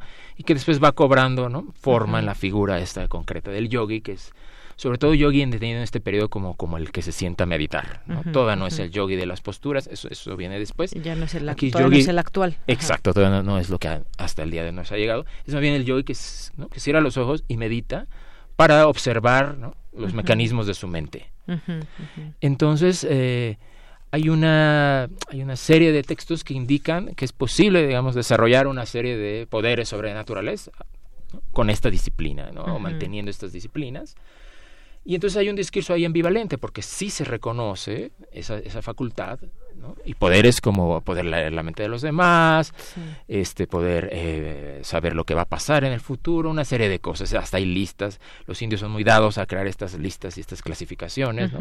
Entonces hay todo esto, se volvió todo un tema, pero al mismo tiempo está la advertencia de que esto es solo una manifestación en estos discursos solo una manifestación de un progreso espiritual, pero no es la meta, sino que al contrario, esto encierra o entraña eh, una trampa, que en cierto momento el yogi tiene que renunciar a ella. Porque estamos en este discurso que fue más bien como un poco hostil hacia el poder de la imaginación. Entonces le reconoce y la presenta como un atributo incluso del yogi, pero al final siempre va a haber un, llamado de atención. Fueron otro tipo de autores, como Abhinavagupta, que son de tradiciones que en general llamamos tántricas, donde van a ser afirmados estos poderes y van a ser exaltados. Claro, pues sí, esta práctica de la concentración o de la meditación, que además eh, pues ha sido muy importante, que ha nacido desde ahí, que se ha replicado a muchos otros lugares, pues nos lleva justamente a la imaginación, a la imaginación de esas, de eso que vemos de pronto cómo, cómo lo, cómo lo interpretas y cómo lo pasas a un, a un lienzo, a una imagen que puede, que puede hacerse famosa por alguna alguna razón, por tener algunos elementos en específico. De ahí justamente nace todo esto. Así es. Y entonces el contraste de nuevo, mientras los yogis clásicos lo que intentan es, ¿no? al, al contemplar todo este, todo este mundo mental de imágenes, etcétera, va a tratar de excluirlo, ¿no? De diluir esas imágenes para eh, en tener un encuentro con, con, un yo profundo, etcétera. Los yogis, en cambio, de esta otra corriente más heterodoxa, más tántrica, lo que van a hacer es digamos, al contrario, es eh, darle un vigor a esta actividad de, imagen, de imágenes y entrenar la imaginación, cultivar la imaginación de tal manera que yo pueda eh, visualizar lo que después quiero ver en la realidad. Por eso es el título del libro. La mirada anterior se refiere a este, este momento, digamos, culminante de la historia de la imaginación en India, que, es, que afirma completamente este poder, en el sentido de que estos autores van a decir, yo primero imagino y después esa imaginación se transforma en realidad. Entonces, si tengo este poder, lo que debo imaginar es la, la, realidad más, más alta posible, usarla. Claro. Y en este sentido también entra otro concepto también importante. Estábamos hablando de esta meditación y de todo este tema de la concentración, la contemplación. Aquí, ¿cómo metemos este concepto también de la contemplación? Sí, en estos autores tántricos, contemplación significa sobre todo visualización. Es decir, yo, por ejemplo, comienzan recreando, primero hacen los rituales, adoran a las deidades afuera, ojos abiertos, y luego recrear, ¿no? Con sumo detalle, ¿no? Con, todos los detalles, el mismo rito a ojos cerrados. Hasta que esa imagen adquiera consistencia, es decir, hasta que se vuelva una realidad. Y eh, esto primero con deidades específicas. Y luego otros textos posteriores lo que van a hacer, bueno, esto que estoy haciendo en un contexto ritual muy específico, tengo también que llevarlo a, cabo, llevarlo a la práctica en cualquier situación, no solo en contextos rituales.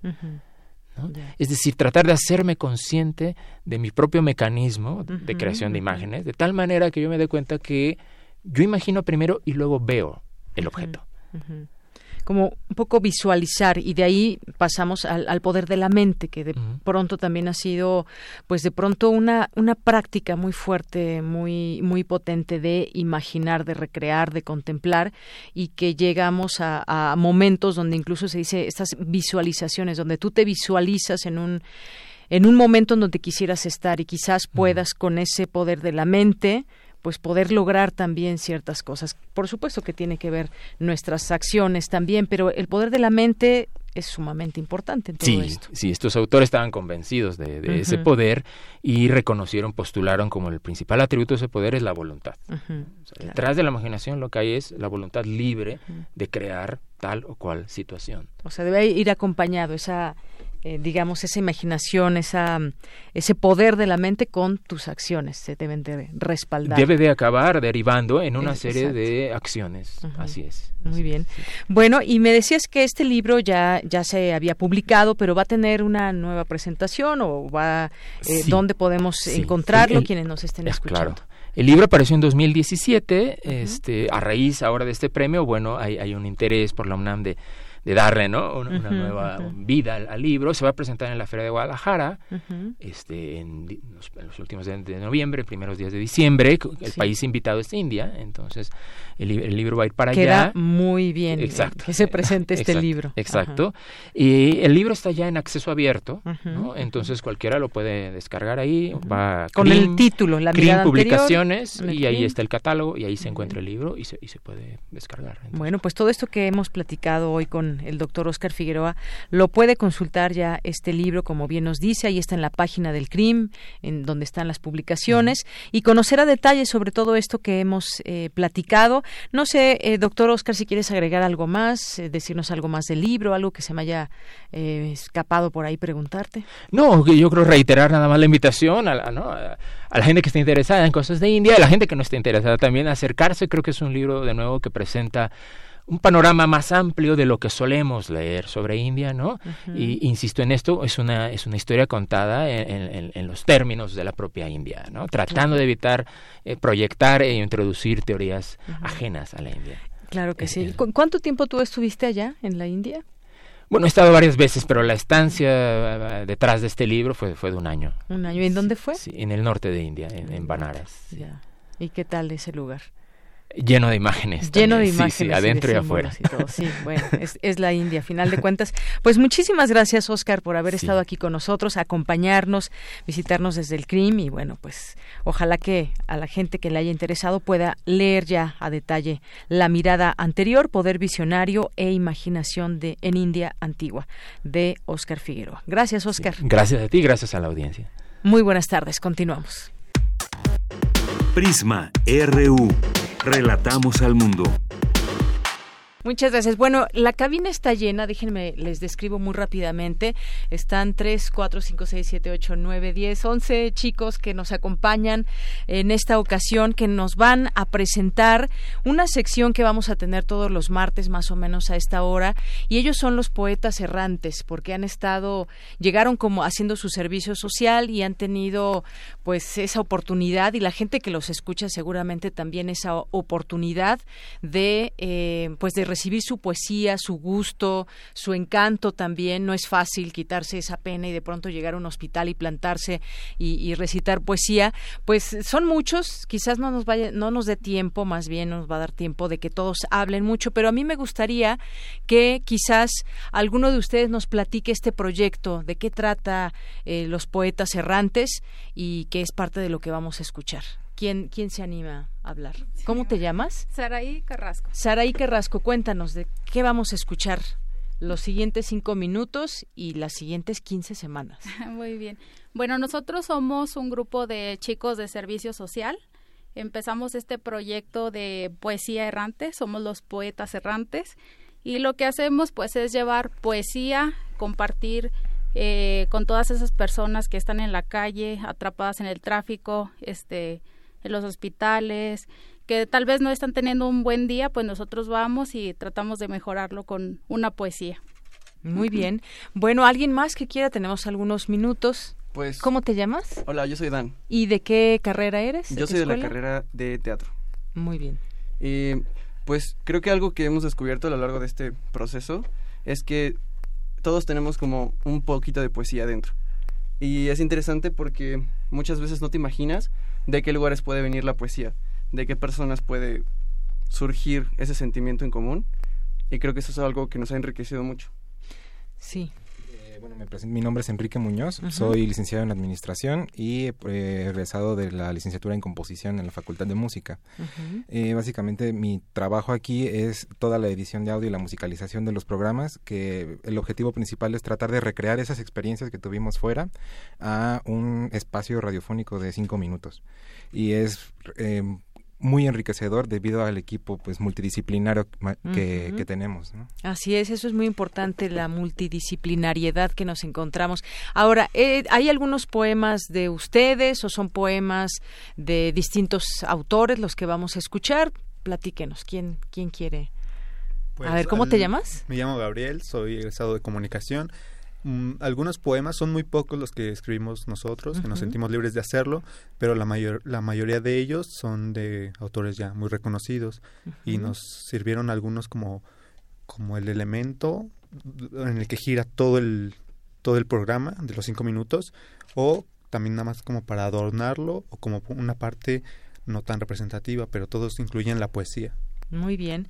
Y bueno, pues ustedes han formado este gran equipo con la maestra Marta Romo, que trabaja ahí en, la, en el departamento de, en la subdirección de Extensión Cultural de Radio UNAM. Y bueno, pues gracias a ella también tenemos esta posibilidad de estar aquí con ustedes. ¿Alguien más que quiera comentar algo antes de escuchar el material? Este, soy Arturo, este, estudié historia en filosofía y letras y fue fue al principio complicado y fue un reto para nosotros eh, salir a las calles. Eh, no estábamos acostumbrados a leer poesía. Entonces tuvimos eh, asesoría de un compañero, este Rolando, nos estuvo ayudando en la interpretación de textos. eso, eso, nos ayudó bastante. Estuvimos este, desde el principio entrenando. Eso se nota este, en los guiones, porque también tuvimos que ir este, eh, adecuando. adecuando, ajá. ensayando la voz, la interpretación de textos. Este, los guiones implicó este un gran trabajo para nosotros. No era algo que estuviéramos nosotros este que nosotros supiéramos hacer. Tuvimos que la maestra nos este capacitó para realizar guiones de radio, este la, redacción de textos hasta la, la edición. Este eh, son nuestros primeros ejercicios. Entonces, eh, con, con el mejor deseo de compartir con la gente de la radio, lo que hemos compartido en la calle este, está en los guiones. Así es. Nada más, por último, nos quedan ya muy pocos segundos. ¿Dónde fueron? ¿Dónde dijeron y recitaron esta poesía? Bueno, yo me presento, soy Vania y estudié letras en la FESA Catlán y pues fuimos a distintos lugares, fuimos al hospital, fuimos al asilo, fuimos a pues a, los parques, al, mercado, al, mercado, al ecoparque que está aquí cerquita. Y pues ahí estuvimos leyéndole a todas las personas. Y estamos muy contentos de que este proyecto haya, haya llegado hasta esta fase porque todos trabajamos y nos esforzamos mucho en, en todo, desde escribir los guiones hasta la edición. Muy bien, pues muchas gracias, Vania, y gracias aquí a los compañeros. Ya no tenemos tiempo de que todos hablen. En otro momento podrán, podrán venir, por supuesto, y pues agradecerles que hayan estado aquí todos, que hayan hecho ese trabajo. Y pues justamente vamos a escuchar los frutos de ese material, de esa convivencia y todo ese trabajo que hicieron también en la calle. Así que con eso nos despedimos y los dejamos con los poetas errantes. A continuación escucharemos a los poetas errantes de Radio UNAM.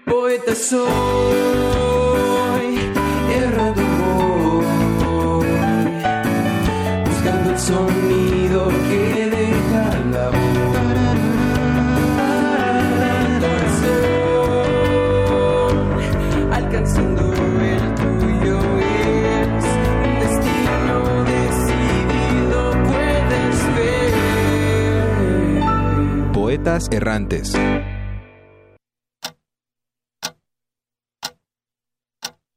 a las cinco de la tarde. Eran las cinco en punto de la tarde. Un niño trajo la blanca sábana a las cinco de la tarde.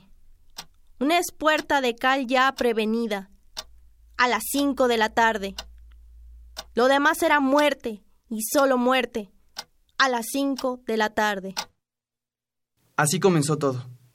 Leía Lorca con los labios resecos y varias miradas puestas en mí. Esta fue la primera experiencia que tuve con los poetas errantes.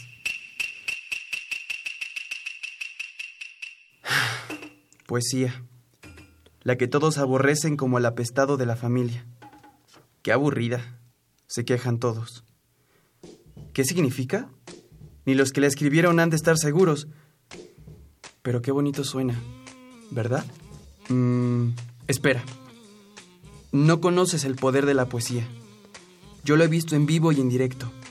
Es mágica. Cambia el mundo durante un par de segundos. No solo se escucha, también se ve, se huele, se degusta y se siente en la piel. Ahora déjame explicarte qué hacemos. Nosotros llevamos versos impresos en papel. Como superhéroes citadinos, los ofrecemos a la gente que los necesita sin saberlo. Somos doce por cierto, ¿Te imaginas? 12 locos saliendo a recitar a hospitales, asilos, parques, mercados, banquetas. Leemos a cambio de experiencias, aunque a veces prefieran contarnos sus historias y hasta darnos un abrazo. En el hospital, reconforta a las personas, les otorga fortaleza en medio de la incertidumbre, le da calidez a corazones que la piden a gritos durante la tempestad. En el asilo, se convierte en un pretexto para escuchar al público, que a veces nos recibe aletargado con tazas de té en las manos y frazadas sobre las piernas. En los parques nos ven como extraterrestres o fanáticos religiosos y confunden nuestros libros con sermones. Entre los árboles recitamos a Sabines, en compañía de paseantes y jóvenes, enamorados que le aplauden a los amorosos. Los amorosos son locos, solo locos, sin Dios y sin diablo. Los amorosos salen de sus cuevas, temblorosos, hambrientos, a cazar fantasmas. Se ríen de las gentes que lo saben todo, de las que aman a perpetuidad, verídicamente, de las que creen en el amor como una lámpara de inagotable aceite. La poesía los cambia aunque sea un segundo. Transforma sus caras comidas por la costumbre.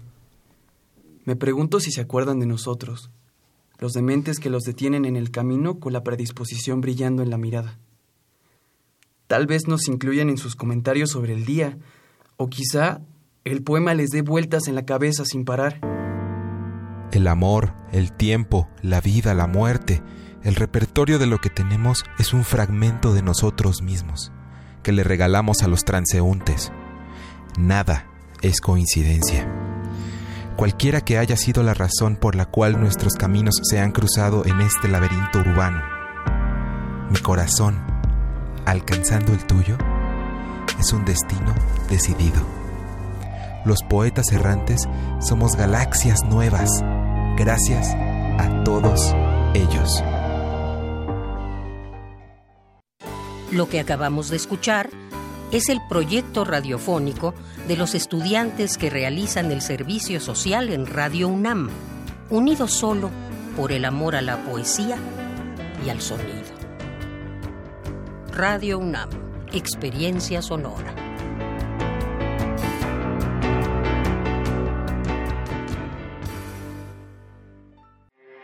Porque tu opinión es importante, síguenos en nuestras redes sociales, en Facebook como Prisma RU y en Twitter como arroba PrismaRU.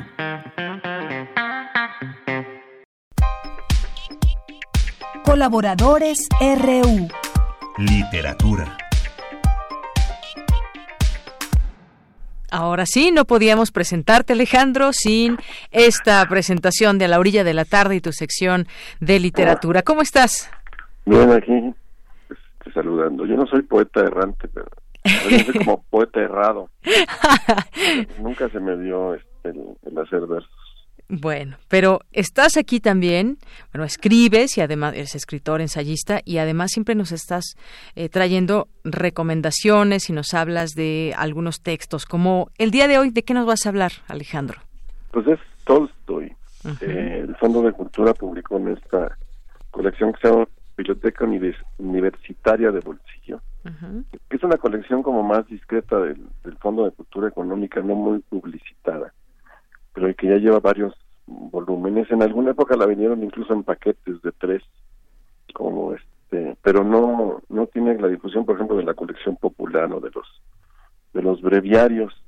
Aquí Selma Ancira hace una selección de un proyecto de los últimos que tuvo Tolstoy, algo que se llamó El Camino de la Vida, y que era como una eh, colección de pensamientos suyos y de pensamientos de otros, este, de otras fuentes, digamos, y que era como la, gran conclusión, digamos, a la que había llegado Tolstoy eh, después de haber escrito sus dos grandes novelas, que son Ana Karenina y Guerra y Paz, y después de, muchos avatares, terminó este escribiendo esto, que es una colección fragmentaria donde habla de sobre asuntos como la ira, la avaricia, la fe, el alma, la vanidad, la, la falsa creencia, el esfuerzo, eh, la veracidad, los males, la muerte después de la muerte.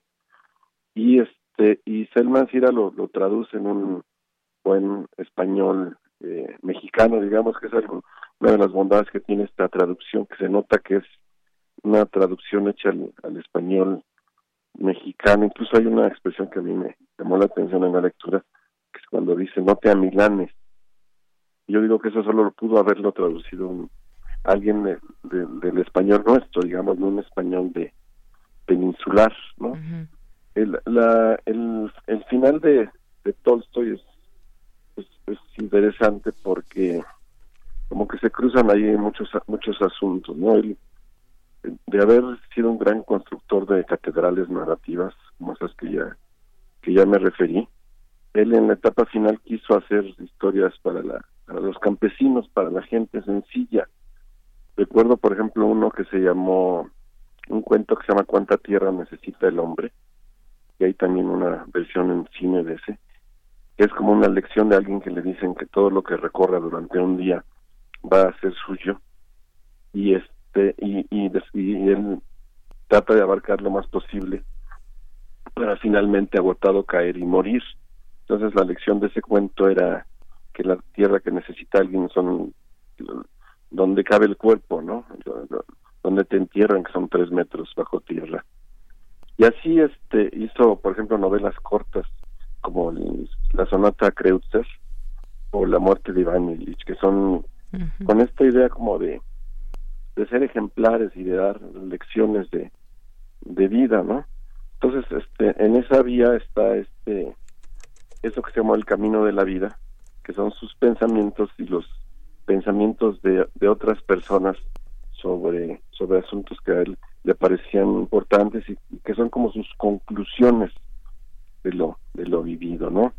Hace una eh, curiosa mezcla de religiones, o sea, no, no se no las integra en su modo de pensar.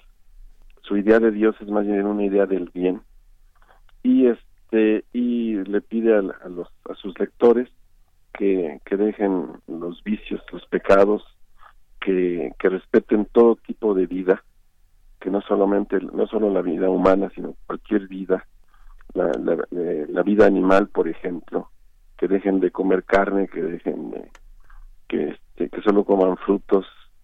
Y este y, es como un retiro, digamos, espiritual que lo acompaña él en esta en esta última etapa. Que además es una etapa como muy complicada, sobre todo su su huida de la él vivía en una en una villa en el campo pe- eh, peleaba todos los días con su esposa.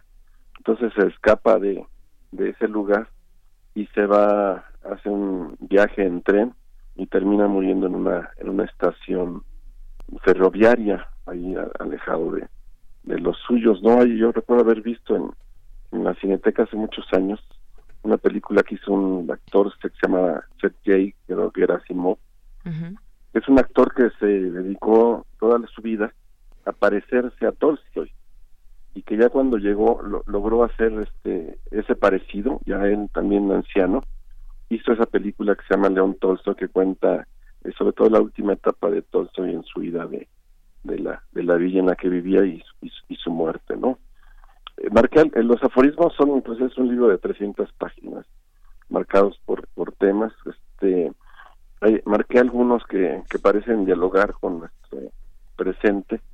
Por ejemplo este tú me dirás este a qué te a qué te remite. Dice se considera un pecado grande e imperdonable la profanación de los iconos de los libros sagrados de los templos pero no se considera pecado ofender a una persona los libros sagrados los iconos y los templos solo son obras hechas por el hombre. Vaya.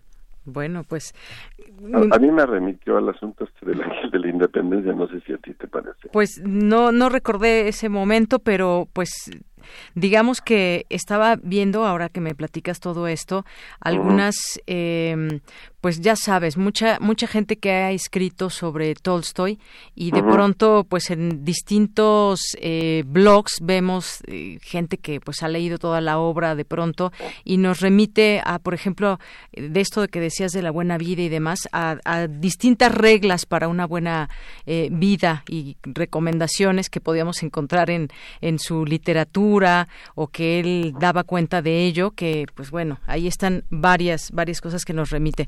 Pero regresemos a esto que, que nos A los- decías. A los aforismos, sí. A los Bueno, aforismos, exacto. que, que te digo que es un libro que él le llamó el camino de la de la vida no y, y, este insisto en que esta es como una etapa final de conclusiones suyas donde intenta ser como muy didáctico en, en su en su narrativa y en este proyecto del camino de la vida dice por ejemplo dice para que te, te sea fácil vivir con cualquier ser humano piensa en lo que te une a él y no en lo que te separa de él uno, uno, uno más, bueno, dice, quien no tiene, no teme. Ese es como un refrán obtenido. A ver, da las citas A ver. cuando se trata de, de refranes, y esto, esto lo, él lo, lo, lo- lo pone como un refrán. Y este y luego, y luego dice, por ejemplo, a los ricos no hay que respetarlos ni envidiarlos, sino alejarse de ellos y compadecerlos. El rico no debe presumir de su riqueza, sino avergonzarse de, de ella.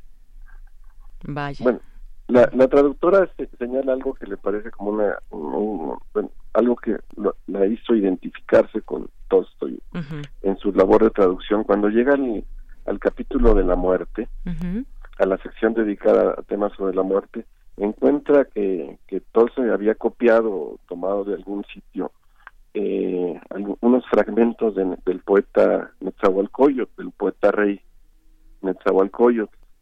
Está, dice de que son de alrededor de 1460. Eh, lo- lo- dice, te- entonces le parece que, que es, bueno, para ella fue como traductora llegar a ese momento en el que como dos vías eh, se cruzan, ¿no?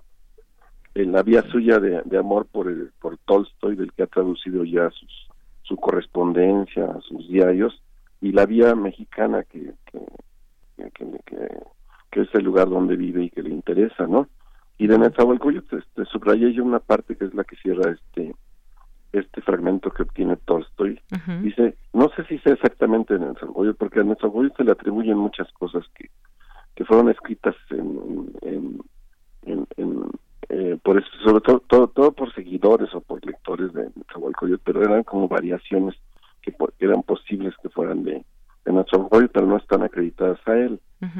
Dice aquí, la oscuridad es la cuna del sol y para que brillen las estrellas es necesaria la negrura de la noche. Entonces es un, un final de texto en un fragmento acreditado a- por Tolstoy a, a ¿no? Ujú.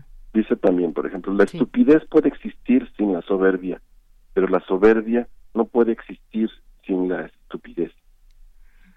O hay otro que De esto lo escriben hacia 1910 cuando se venían dos guerras mundiales y Tolstoy escribe esto, dice, a las personas soberbias no les basta considerarse a sí mismas superiores a las demás, sino que consideran superior también a su pueblo.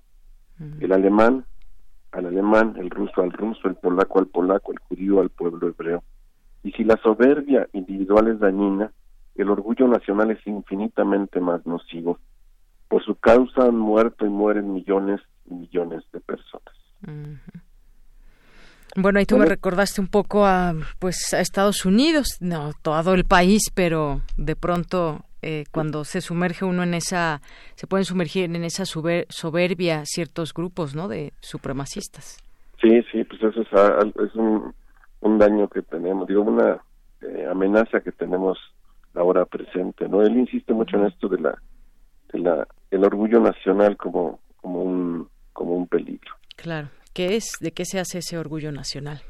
Pues son, son 300 páginas de aforismos, tanto de, de Tolstoy como obtenidos por él, recopilados en esta etapa final de, de, de su vida, y que pues, son, son como sus conclusiones, digamos, después de un, de un largo trayecto de, de, lo, de lo que él considera que debía ser el, el, el vivir bien, ¿no? el vivir. Para la verdad y para y su idea de Dios es una idea como digo como muy amplia Sí. no, no se queda en el cristianismo, sino que acude a, a, a- a muchas religiones y, y obtiene de ellas lo que él cree que es que es mejor o, lo, o lo- que ayude a salvar al hombre o que ayude a que el hombre esté bien con consigo mismo. Así es, como bien dices, pensamientos suyos y de otras personas con las que compartía sobre lo vivido. Pues hoy esa recomendación con ello nos, nos quedamos, Alejandro Toledo. Y bueno, te decía aquí entre muchas cosas que se pueden leer en la red y que también, por supuesto, hay que hay que tratar de ver eh, cuáles pueden ser eh, materiales que son verídicos y cuáles no. En la red se pueden encontrar muchísimas cosas.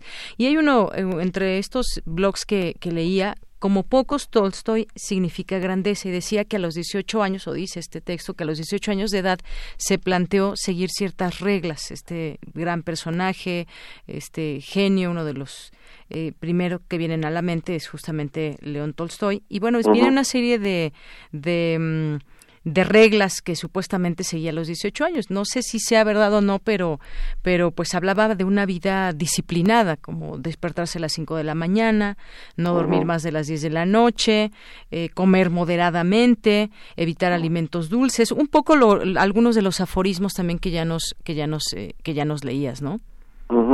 Que Pues tienen no que sé- ver no con sé esto. si él realmente cumplió todos esos, pero digamos que en la etapa final él, él sí como que era como más, más severo Ajá. en su, en su comportamiento y más y exigía más a la gente con la que se rodeaba.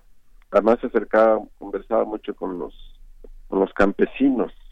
¿no? Él consideraba que ese era como que él no podía sentirse más que, que, que alguien o que otra persona. Para él no existían las jerarquías, sino que había un, hay una idea ahí de, de igualdad, digamos, de, de la gente, que es que, es, que sí era este, practicada por, por él, ¿no? Muy bien. Yo recuerdo la escena final de esa película que vi de, del actor este Sergei Gerasimov. Era como este entrañable porque él era él rodeado de la gente del pueblo en aquella estación, en una parada de una estación de tren, que fue su, su, su sitio final, rodeado por la por la gente que lo quería y la conmoción que causa un, un, un escritor, digamos, con el que la, la gente común se, se reconoce. Ujú. Muy bien, pues Alejandro Toledo, como siempre, como todos los martes en este espacio, te agradezco mucho esta participación y nos quedamos con todo esto que nos has platicado hoy de León Tolstoy. Muchas gracias. tomo se llama Sí, Aforismos. aforismos. este, traducidos por Selman Sira y, se dice aquí que la, la portada es muy hermosa porque es como un bosque, supongo que de abedules, Ujú. en, en, en invierno neva- eh, con nieve y, y aquí se le acredita la misma Selman Sira. Muy bien. Bueno, Sele- seleccionó, tradujo, prologó y fotografió los aforismos de Tolstoy. ¿no?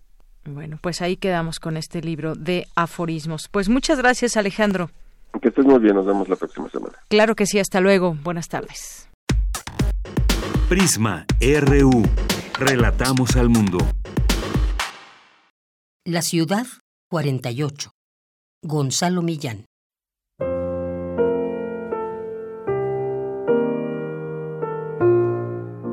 El río invierte el curso de su corriente.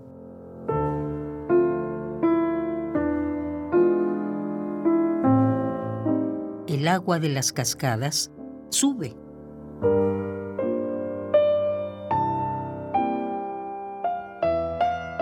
La gente empieza a caminar retrocediendo.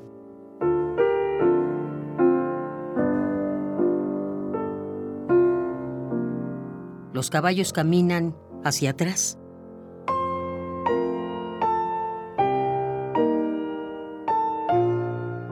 Los militares deshacen lo desfilado.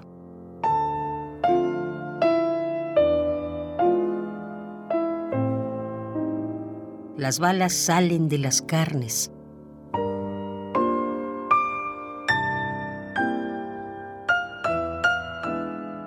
Las balas entran en los cañones.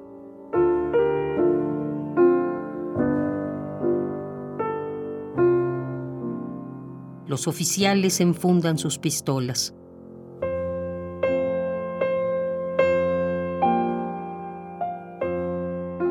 La corriente penetra por los enchufes.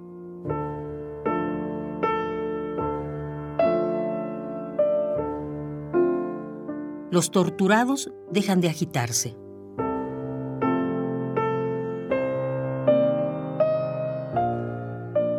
Los torturados cierran sus bocas.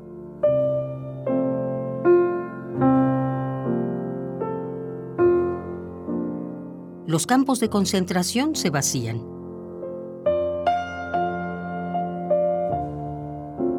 Aparecen los desaparecidos.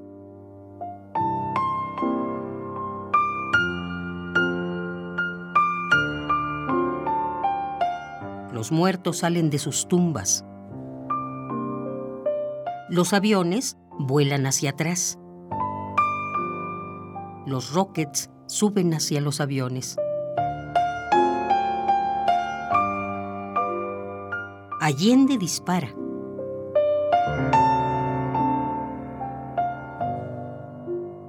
Las llamas se apagan.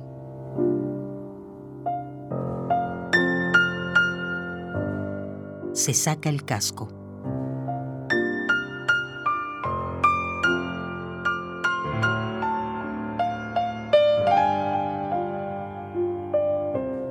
La moneda se reconstituye íntegra.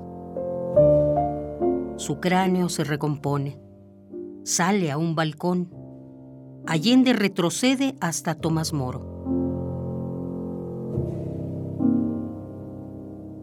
Los detenidos salen de espalda de los estadios. 11 de septiembre.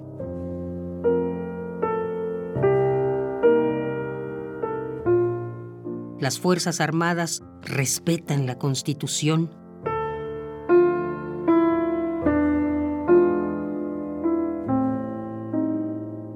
Los militares vuelven a sus cuarteles. Renace Neruda. Víctor Jara toca la guitarra, canta. Te recuerdo, Amanda. Los obreros desfilan cantando, venceremos.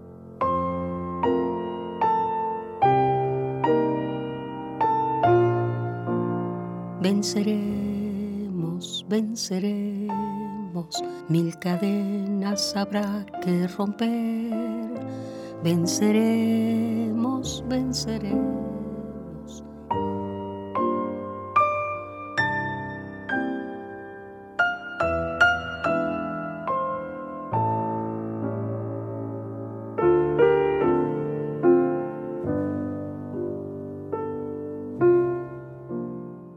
La ciudad 48. Gonzalo Millán.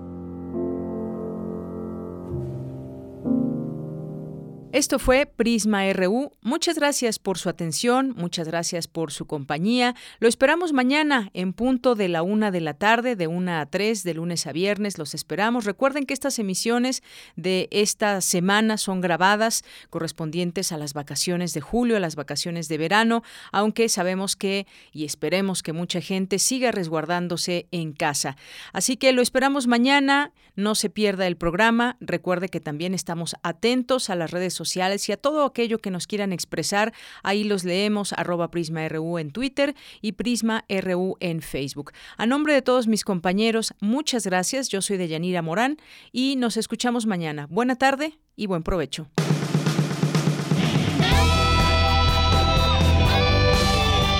Prisma RU. Relatamos al mundo.